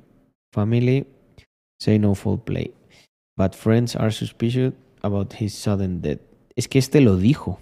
em, estaban intentando liársela. Y este, si no me equivoco, era. em, era de un. Era de, de un protocolo famoso, ¿eh?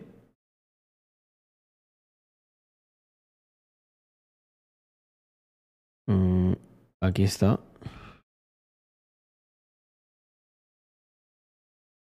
Mm, mm,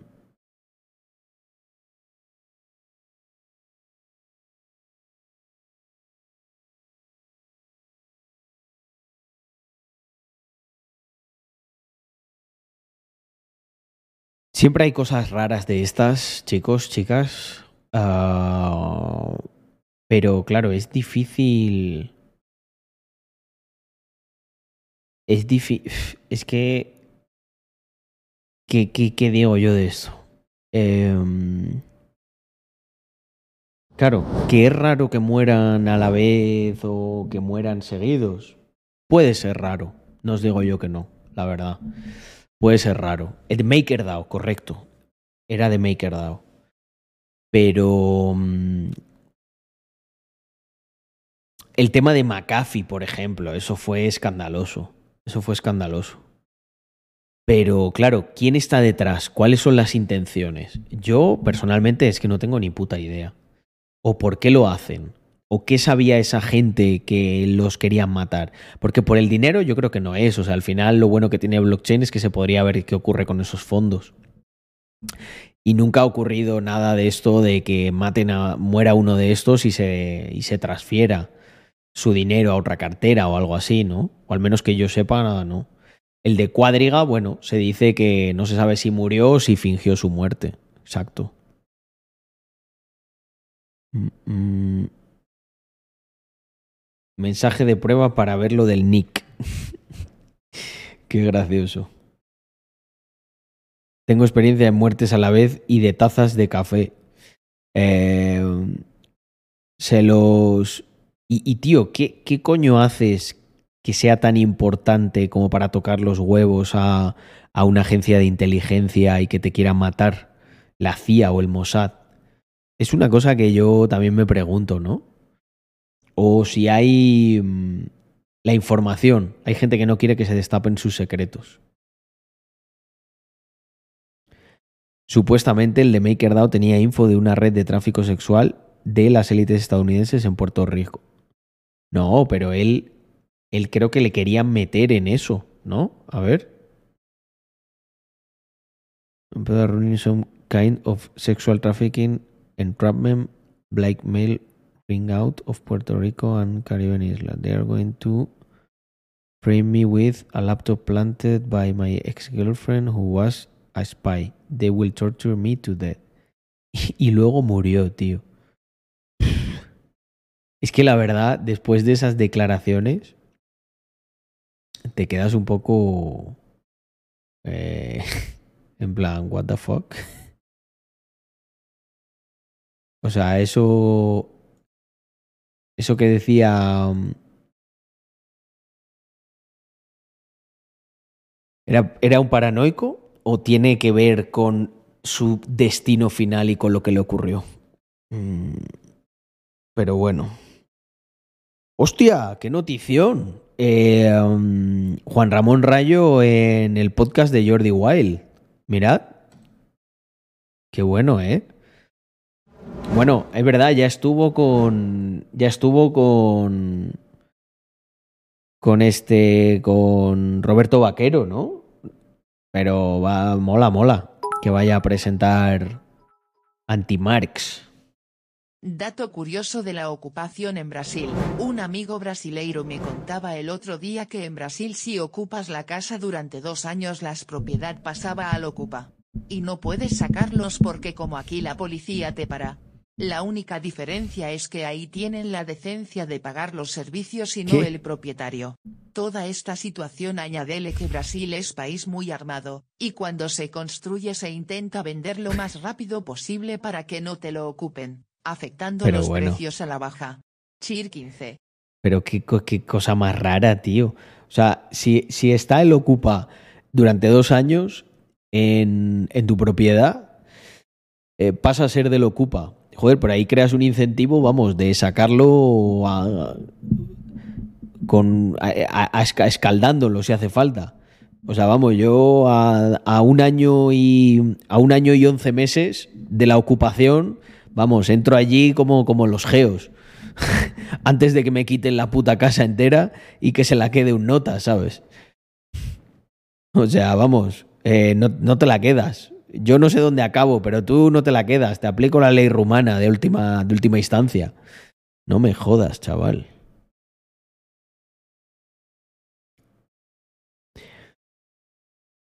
Creo que en España hay algo parecido heredado del derecho romano, pero son 30 o 35 años. Ya, pero eso es cuando hay un abandono o alguna historia de esas. Ahí yo puedo llegar a entender que. Yo puedo llegar a entender que digas, bueno, como los principios de asentamiento, ¿no? Si tú llegas a un sitio, no había nadie, lo vayas, lo cuidas, lo tienes durante X tiempo, al final es tuyo porque tú, porque tú has estado ahí dándole uso has estado ejerciendo la propiedad de esa propiedad. Y si no, pues ley rumana. No, no hay otra. Si es que muchas veces no nos hacemos muchas pajas mentales. La ley rumana en su sencillez está su mayor virtud, ¿sabes? No se pone con tecnicismos y tal. Yo tengo. ¿Quién tiene aquí el, la escritura de la, casa? de la época de Lula. Joder, pues... ¿Y cómo demuestras que has estado 30 años? Se puede demostrar, hombre, con documentación. Si, yo qué sé, con, con diferente documentación lo demuestras. Habrás estado pagando recibos de agua, de luz, puedes tener fotos, puedes tener otro tipo de pruebas. Sí, sí.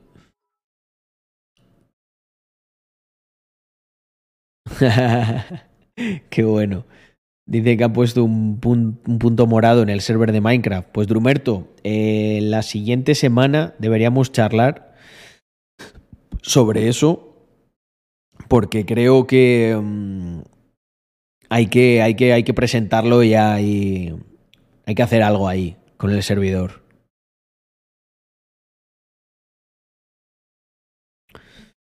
Como dato curioso, en Rusia, de forma predeterminada, si no se estipula en el contrato de alquiler, el propietario puede entrar en su casa cuando le salga de los cojones, aunque haya un inquilino.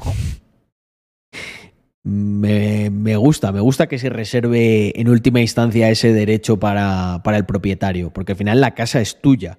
Tú le estás permitiendo a alguien que haga el usufructo de ella, pero no deja de ser tuya. No le transfieres la propiedad en ningún momento. La casa sigue siendo tuya en todo momento. Lo que pasa es que tú permites a alguien que esté ahí. Sí, la verdad que cuanto más te vas así hacia el norte, mejo- mejoran las leyes, ¿eh? Ley rumana, ley rusa. Tienen conceptos que mm, la nuestra, por algún motivo, ha ido olvidando. No sé por qué.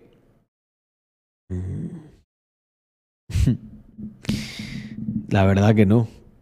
Factura del wifi a tu nombre. Sí, hay varias maneras de justificar eso, hombre. Claro que sí. Joder. Faltaría. mm, Faltaría más, ¿eh?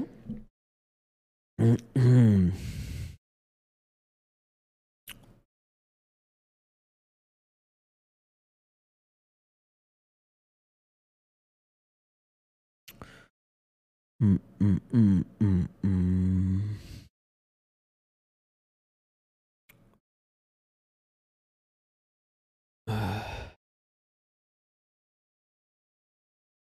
Lo mayor del mundo será así, es menos en los cuatro estados fallidos de Occidente. Ya ves. Aquí. Aquí es que esto ya es jauja, tío, flying. O sea, no apetece. No apetece nada.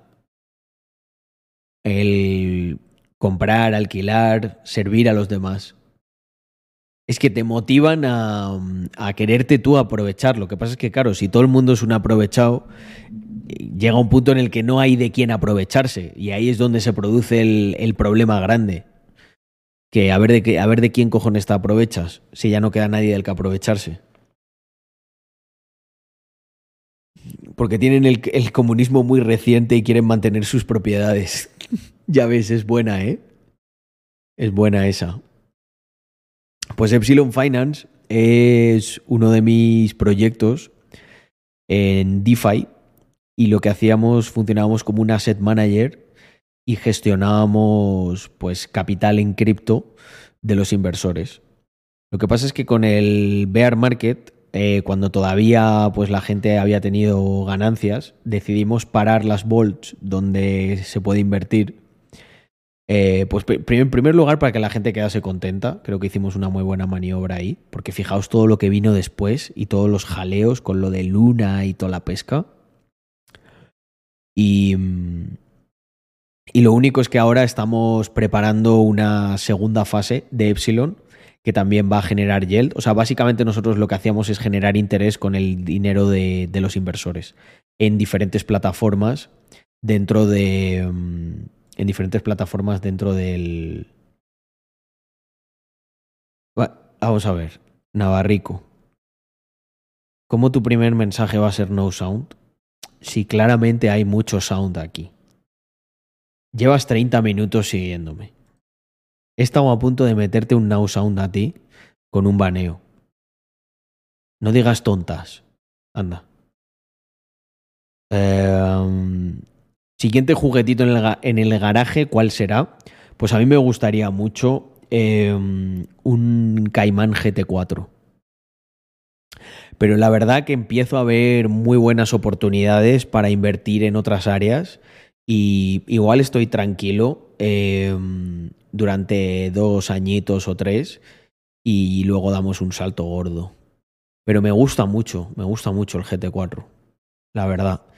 Eh, he podido ver cómo van los GT4 en pista y...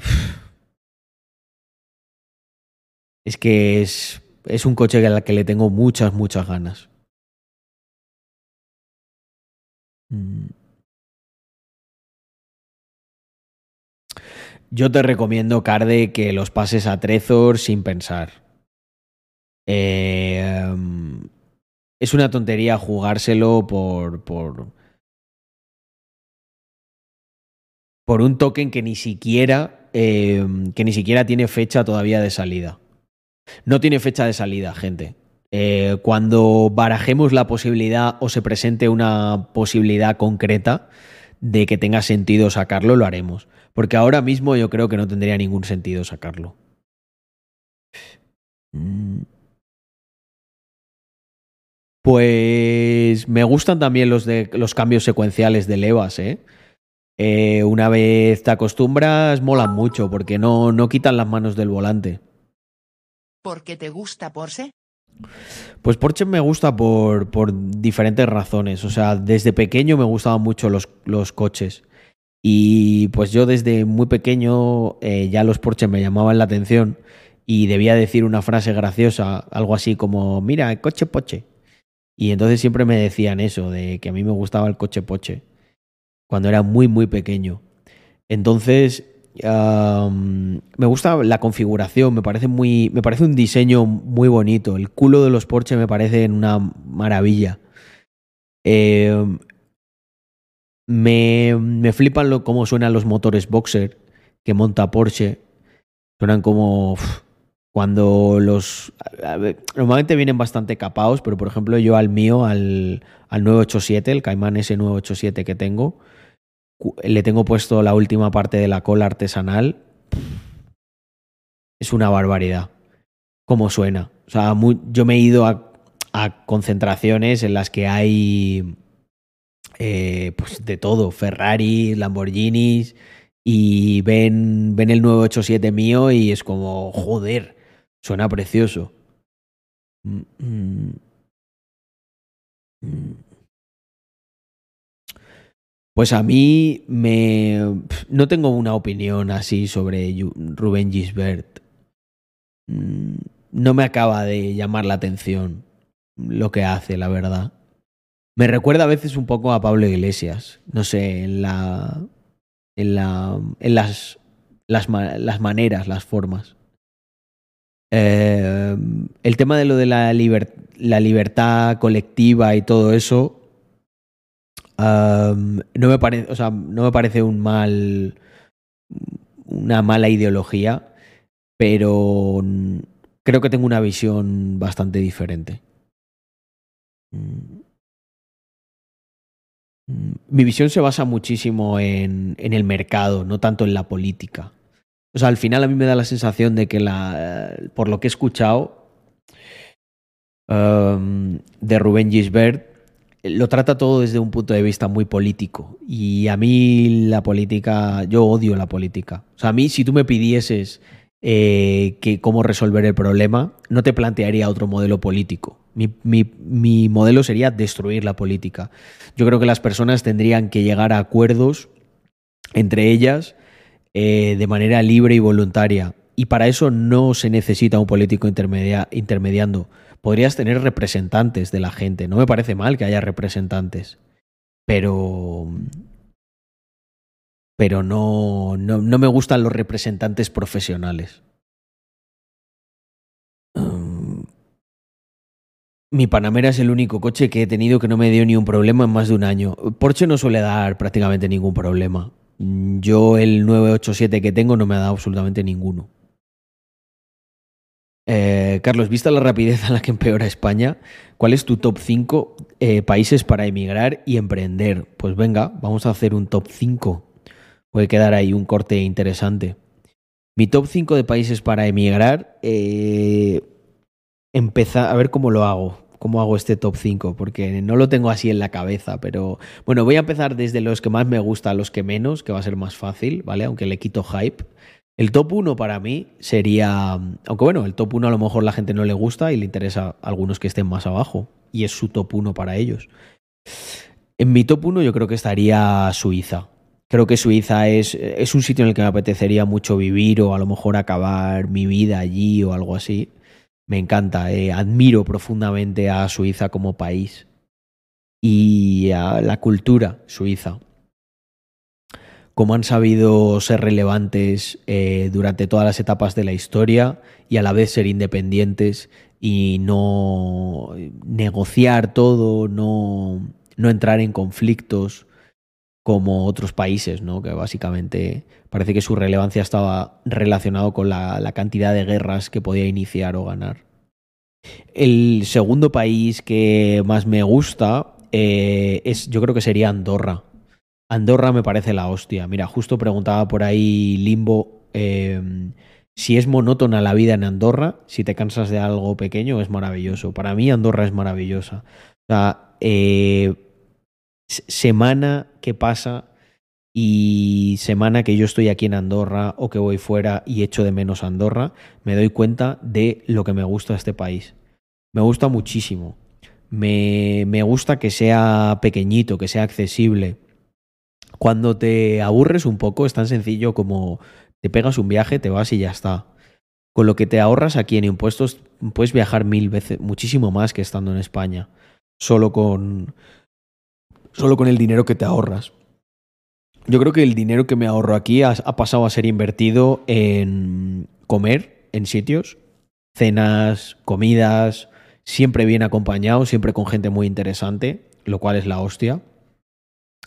Y mm, es que, ¿qué decir? O sea, me, me, gusta mucho el estilo de vida que tengo aquí. Vivo en la montaña. Ahora mismo me asomo por, por la ventana que tengo ahí atrás. Ué, aquí.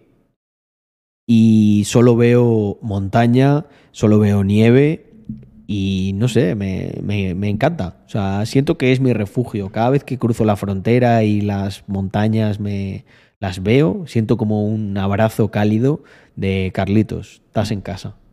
Aquí estás, aquí la gente mm, entiende y valora lo que haces, estás protegido, ningún político tiene absolutamente ningún poder sobre ti en tu día a día y no sé, eh, estoy muy contento, gente, de verdad, y lo, digo de una manera objetiva. También hay, también hay algunas cosas que el país tiene que mejorar, pero, pero me parece la hostia. Tercer país. Uh, ¿Quién ponemos en el tercer puesto? Es un buen puesto.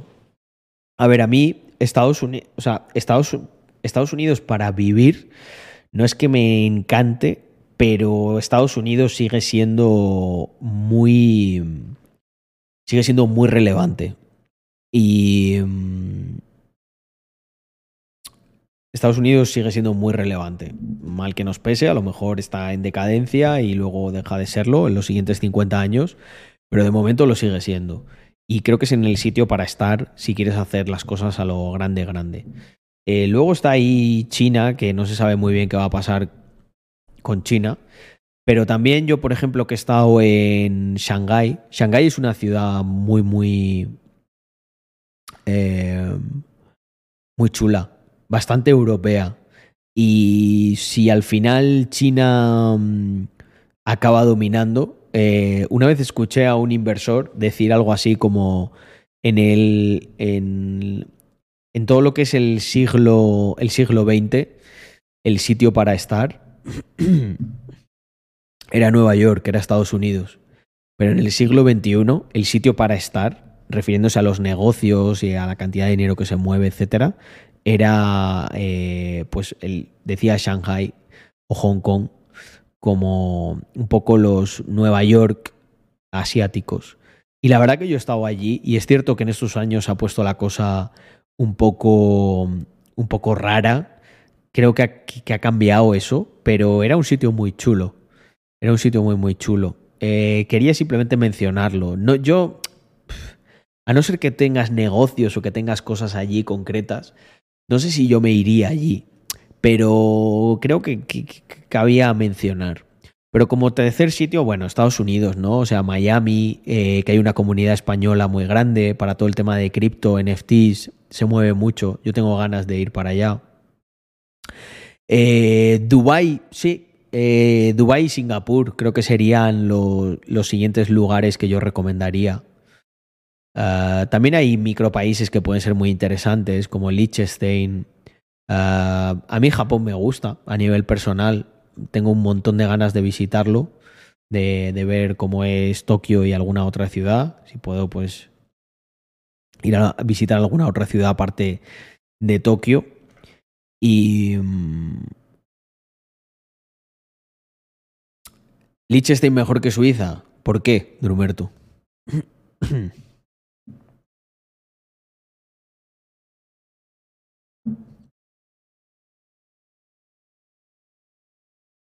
cuando vivías en Madrid o Barcelona te sentías en casa o sabías que estabas en un sitio temporal. Eh, flying, jamás, jamás tuve el sentimiento de estar en casa cuando estuve viviendo tanto en Barcelona como en Madrid. Jamás, nunca.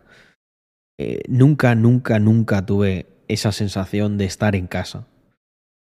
Eh, no viví mal, la verdad. Eh, guardo buenísimos recuerdos de. guardo buenísimos recuerdos de Barcelona, de la época en la que estuve allí y lo bien que me lo pasé. Em, aprendí un montón, descubrí un montón de cosas, ah, experimenté un montón, hice mis primeros negocios marroneros ya un poquito más escalados. Le tengo mucho cariño y me lo pasé muy bien, pero yo no tuve el sentimiento de estar en casa no me sentía en casa. Puedes vivir toda una vida sin ese sentimiento, como expatriado y ya está. Pues bueno, estás ahí. Eh, cada ciudad tiene sus cosas buenas. En Madrid yo sí que fui con una mentalidad. Ahora viéndolo en retrospectiva, sé que Madrid ha sido un poco la penitencia, ¿no? A pagar.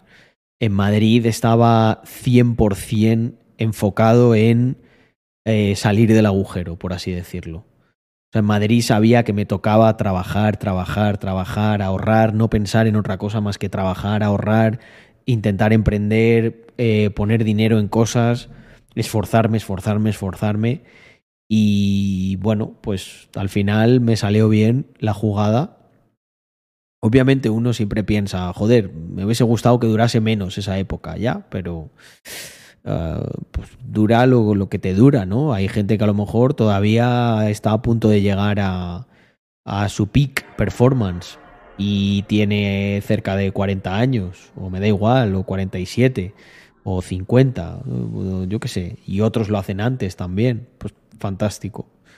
Yo en mi caso, em, pues bueno, estuve, fue una buena época, la verdad, también en Madrid, muy focus, Em, es una época en la que no pude disfrutar tanto, por ejemplo, de mi relación con Andrea, porque pues los dos trabajábamos, nos veíamos poco, eh, llegas a casa pues muy cansado, eh, no es tan divertido como ahora, ¿no? Yo al final paso la mayor parte de mi día con lo que considero mi mini familia, que son mi mujer y mi perrito.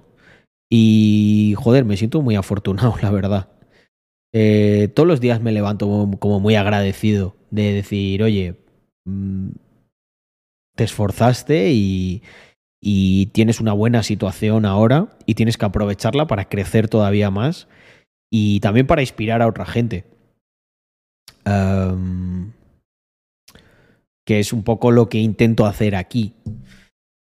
Con, con todo, con su inspirar para pero con realismo, ¿no?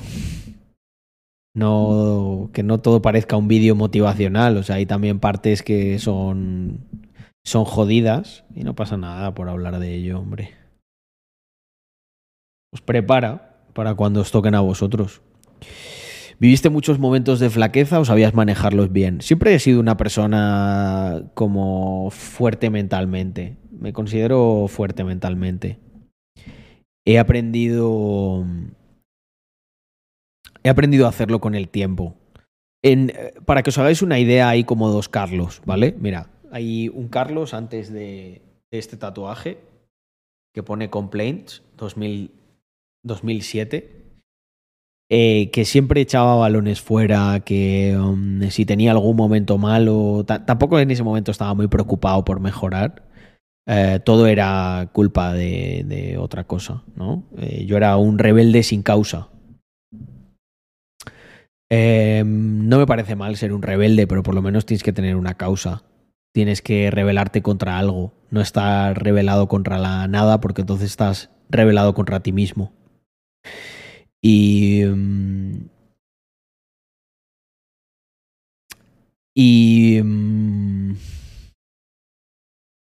cuando yo tenía mm, momentos de flaqueza, o sea, ah, vale, estaba contando que había como dos Carlos. Hay un Carlos que no se trataba de esforzar por prácticamente nada ni era muy preocupado. Y, mm, y luego el otro Carlos, empezó, pues sí, a partir de la anterior crisis, un proceso. Y digo que es un proceso porque no cambias de un día para otro, no de repente, ¡pum! El 8 de diciembre de, 2010, de 2007 ya eras otro, no, ni mucho menos. Pero se inicia, en ese momento se inicia un, se inicia un proceso eh, que culmina en lo que veis ahora que sí que es una persona muchísimo más dedicada, una persona que antepone el sacrificio el esfuerzo a cualquier otra cosa, que siempre intenta contener eh, sus deseos, busca la excelencia, eh, que busca también, pues eso, joder, ser, ser buena gente, inspirar a otros con no dándoles sermonas y lecciones, sino siendo tú un ejemplo de aquello que promueves. Eso es lo que más, lo que más ayuda. Y mm, quería contar esto para contextualizar cómo eran los momentos de flaqueza desde un punto de vista y desde otro. Desde el punto de vista de antes de 2007, como si no existiesen. Todo era un momento de flaqueza eterno. Como no tienes, como no tienes preocupación por esforzarte por nada, pues no hay no hay nada de lo que preocuparte a priori, ¿no? Entonces, ¿con qué vas a flaquear? Con nada, te la suda todo. Y si hay algo que es un problema, pues la, tiene, la culpa la tienen tus padres, la culpa la tiene tu novia, la culpa la tienen tus amigos, la culpa la tiene el Estado, la culpa la tiene Rusia, quien quieras, tiene la culpa menos tú. Pero sin embargo, cuando decides cambiar, eh, tiene una parte positiva y una parte negativa. La parte positiva yo creo que todos la conocemos y es que decides responsabilizarte de que, de que tu vida es tuya y que todo lo que te ocurra, el único responsable eres tú. Sí, el único responsable eres tú. Y, y, habrá gente que diga, no, pero hay cosas que no son tu responsabilidad. Todo es tu responsabilidad. Tenéis que, ver, tenéis que ver la vida como si vosotros fuerais el personaje principal de un videojuego y todo lo que ocurre se genera a tu alrededor. Tú tienes la capacidad de que eso sea bueno o sea malo. Y si, y si estás con esos rollos todavía en la cabeza de no, porque esta persona no ha hecho esto, no ha hecho lo otro, todavía no has liberado ese poder de la Matrix, que es tú puedes convertir, es como si el resto de personas que viven a tu alrededor se, fueran literalmente personajes secundarios. Tú puedes influir en cómo se comportan esas personas. Voy a poner un ejemplo. Eh, seguro que mm, muchos de vosotros Seguro que muchos de vosotros habéis tenido alguna discusión porque alguien no ha hecho algo como vosotros lo haríais. Probad a hacer lo siguiente. Id y haced vosotros eso que la persona, que, que, vosotros esperabais que otra persona hiciera, de la manera en la que queríais. Y sé que vais a pensar, pero es que a mí no me toca hacer eso, es que es injusto. Aquí no estamos hablando de justicia, aquí estamos hablando de si quieres romper la Matrix o no o quieres quedarte con conceptos obsoletos como si es justo que yo haga una cosa que no tenía que hacer o no. ¿Por qué? Porque lo vas a hacer probablemente una o dos veces y a lo mejor no lo vas a tener que volver a hacer el resto de tu vida. Porque si hay alguien, y esto de verdad, podéis comprobarlo con, con cualquier cosa, con un compañero de piso que no hace las cosas, con algún problema que tengáis de pareja, con un socio que no funciona. Si tú te coges y te responsabilizas de lo que, de, de, todo lo que está a tu alrededor, lo que ocurre es que sin que se dé cuenta la gente que está a tu alrededor queda influida por ti irremediablemente. Porque si tú te pones a hacer una cosa que no te tocaba, la persona a la que le tocaba empieza a generar un debate interno. Empieza a pensar, ¿por qué coño este tío está haciendo eso si no le toca? Eso en realidad lo tenía que estar haciendo yo. ¿Por qué no me ha dicho nada? Tú simplemente coges y lo haces. Y lo vuelves a hacer. Y al final, la mayoría de las veces, a no ser que sea un NPC negativo, el cual tienes que descartar de tu ámbito porque no reacciona, lo que vas a, lo que vas a ver que ocurre es que las personas empiezan a hacer las cosas como tú quieres, como si, como si fuera algo casi mágico. Pero porque tú tienes, o sea, tú eres el personaje principal de tu vida. Igual,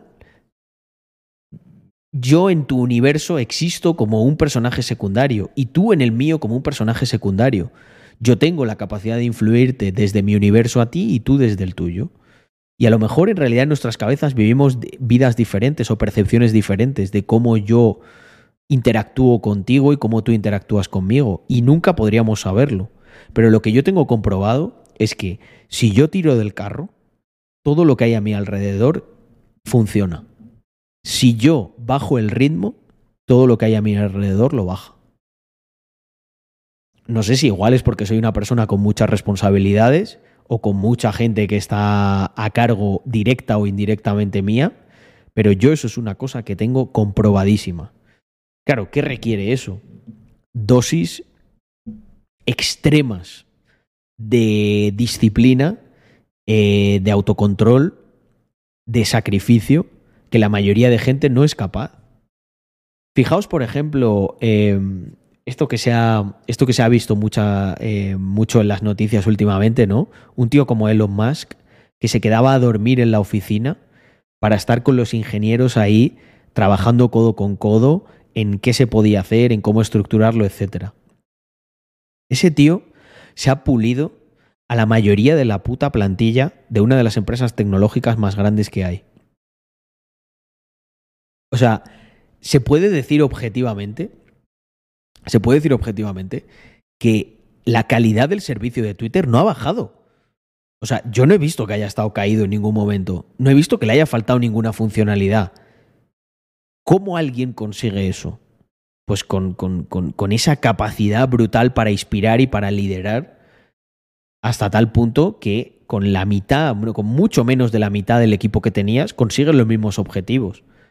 Pero ¿cómo lo haces? Inspirando, o sea, manipulando las mentes de todas esas personas para que digan, esto también es mi puta misión y ahí voy a estar yo y lo voy a hacer.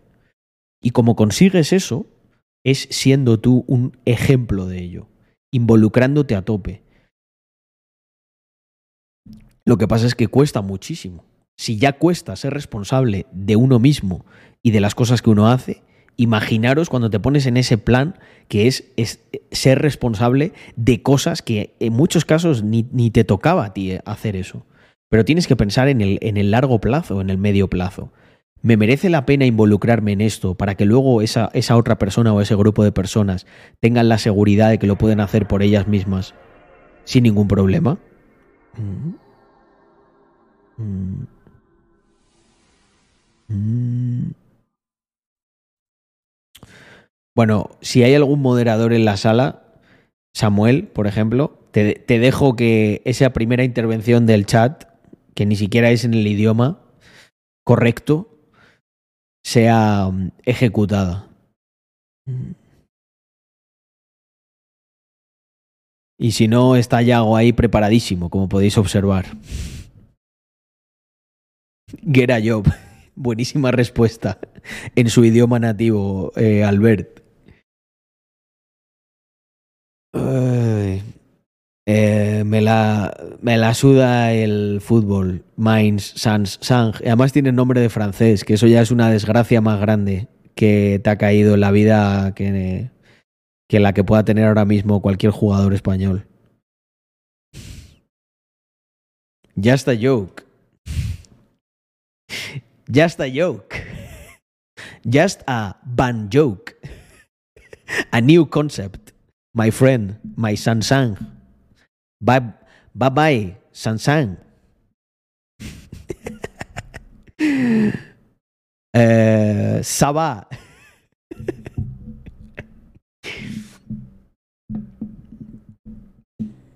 Saba, monsieur.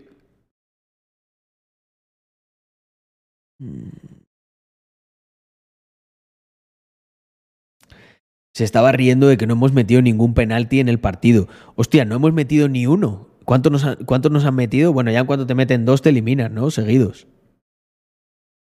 Joder, Españita, ¿eh? Ha habido tiempos mejores para Españita, las cosas como son. 3-0. Bueno. Mm, vale, vale, Flying. Me conecto ahí, pero rápido, ¿eh? Que que hacer otras cosas. Hoy me tiene la noche ya calentita. Bueno, ¿eh? Está, volviendo el Carlos Streamer. Dos horas 18, 136 espectadores a las 12 de la noche. Not bad. Y yo, dos de las cosas que más contento me ponen a mí en este mundo es streamear de seguido y estar en Andorra. ¿Y sabéis cuándo no streameo? Casualmente, cuando no estoy aquí yo, en mi casita, tranquilito, con vosotros. Ay. Mm, Bueno, hay gente que, pues sí, está aburrida, yo le entiendo. Cuando tienes un propósito tan leve en esta vida, Navarico, pues entrarás y vacilarás. Pero además que no mola ese vacile porque además es instantáneo el ban. Mira la última del socio, Guerra Civil. Hostia, joder, vamos, vamos fuerte. A ver, en, en Twitter supongo, ¿no? Joder, Guerra Civil.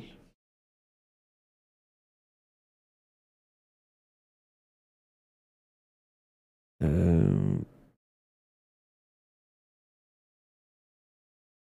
¿Dónde? O en Wall Street Wolverine. A ver, espera, en Instagram. En Twitter, pero no lo he visto, lo de situación en Lille tras la victoria de Marruecos frente a España. Este es el último. ¿No?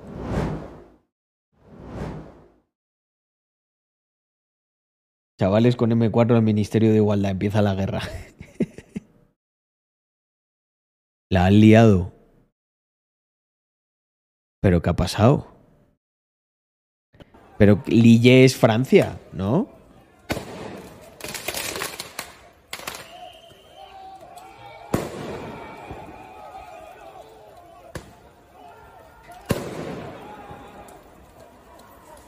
Madre.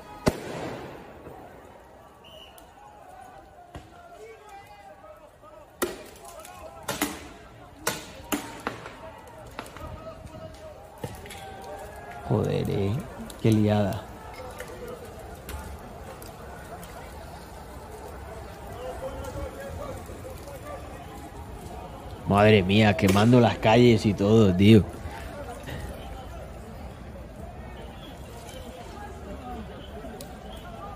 Luego se enfada la gente cuando dices lo de. Lo de son sus costumbres, hay que respetarlas. Pues no, no hay que respetar esas costumbres. Así que nada, family. Un placer compartir este ratito con todos vosotros. A ver, espera un momento, que me dice Sofía. Uh, uh, um, bueno, um, yo no frenaría el lanzamiento. No, no, no, no. Eso da igual. Muchísimos, los buenos negocios, aunque se lancen en época de crisis, resisten. Y de hecho lo que ocurre es que como resistes en época de crisis, cuando no hay crisis, ahí es cuando entra, entra el, el- dinero bueno. Así que no. Eh, yo, si fuera tú, seguiría avanzando con, con todos los planes. Pero bueno, lo dicho, si quieres que comentemos, eh, podemos hacerlo. Pero no, no. Esto, mira nosotros. Nosotros no bajamos el ritmo y yo calculo que puede haber una recesión de dos años, pero ya estoy muy acostumbrado a eso. He visto muchas, eh, muchas empresas constituirse en tiempos difíciles y performar muy bien cuando llegan los buenos tiempos. Al final es como eso, empezar con malas condiciones te hace ir mucho mejor cuando las condiciones acompañan. Así que nada, gente, muchísimas gracias por cerrar aquí 130 y pico personas a las 12 exactamente de la noche. Eh, como decía antes, un placer estar de vuelta, ya más regular. Y como se dice aquí siempre al terminar, viva Rax Mafia. Nos vemos mañana con más y mejor.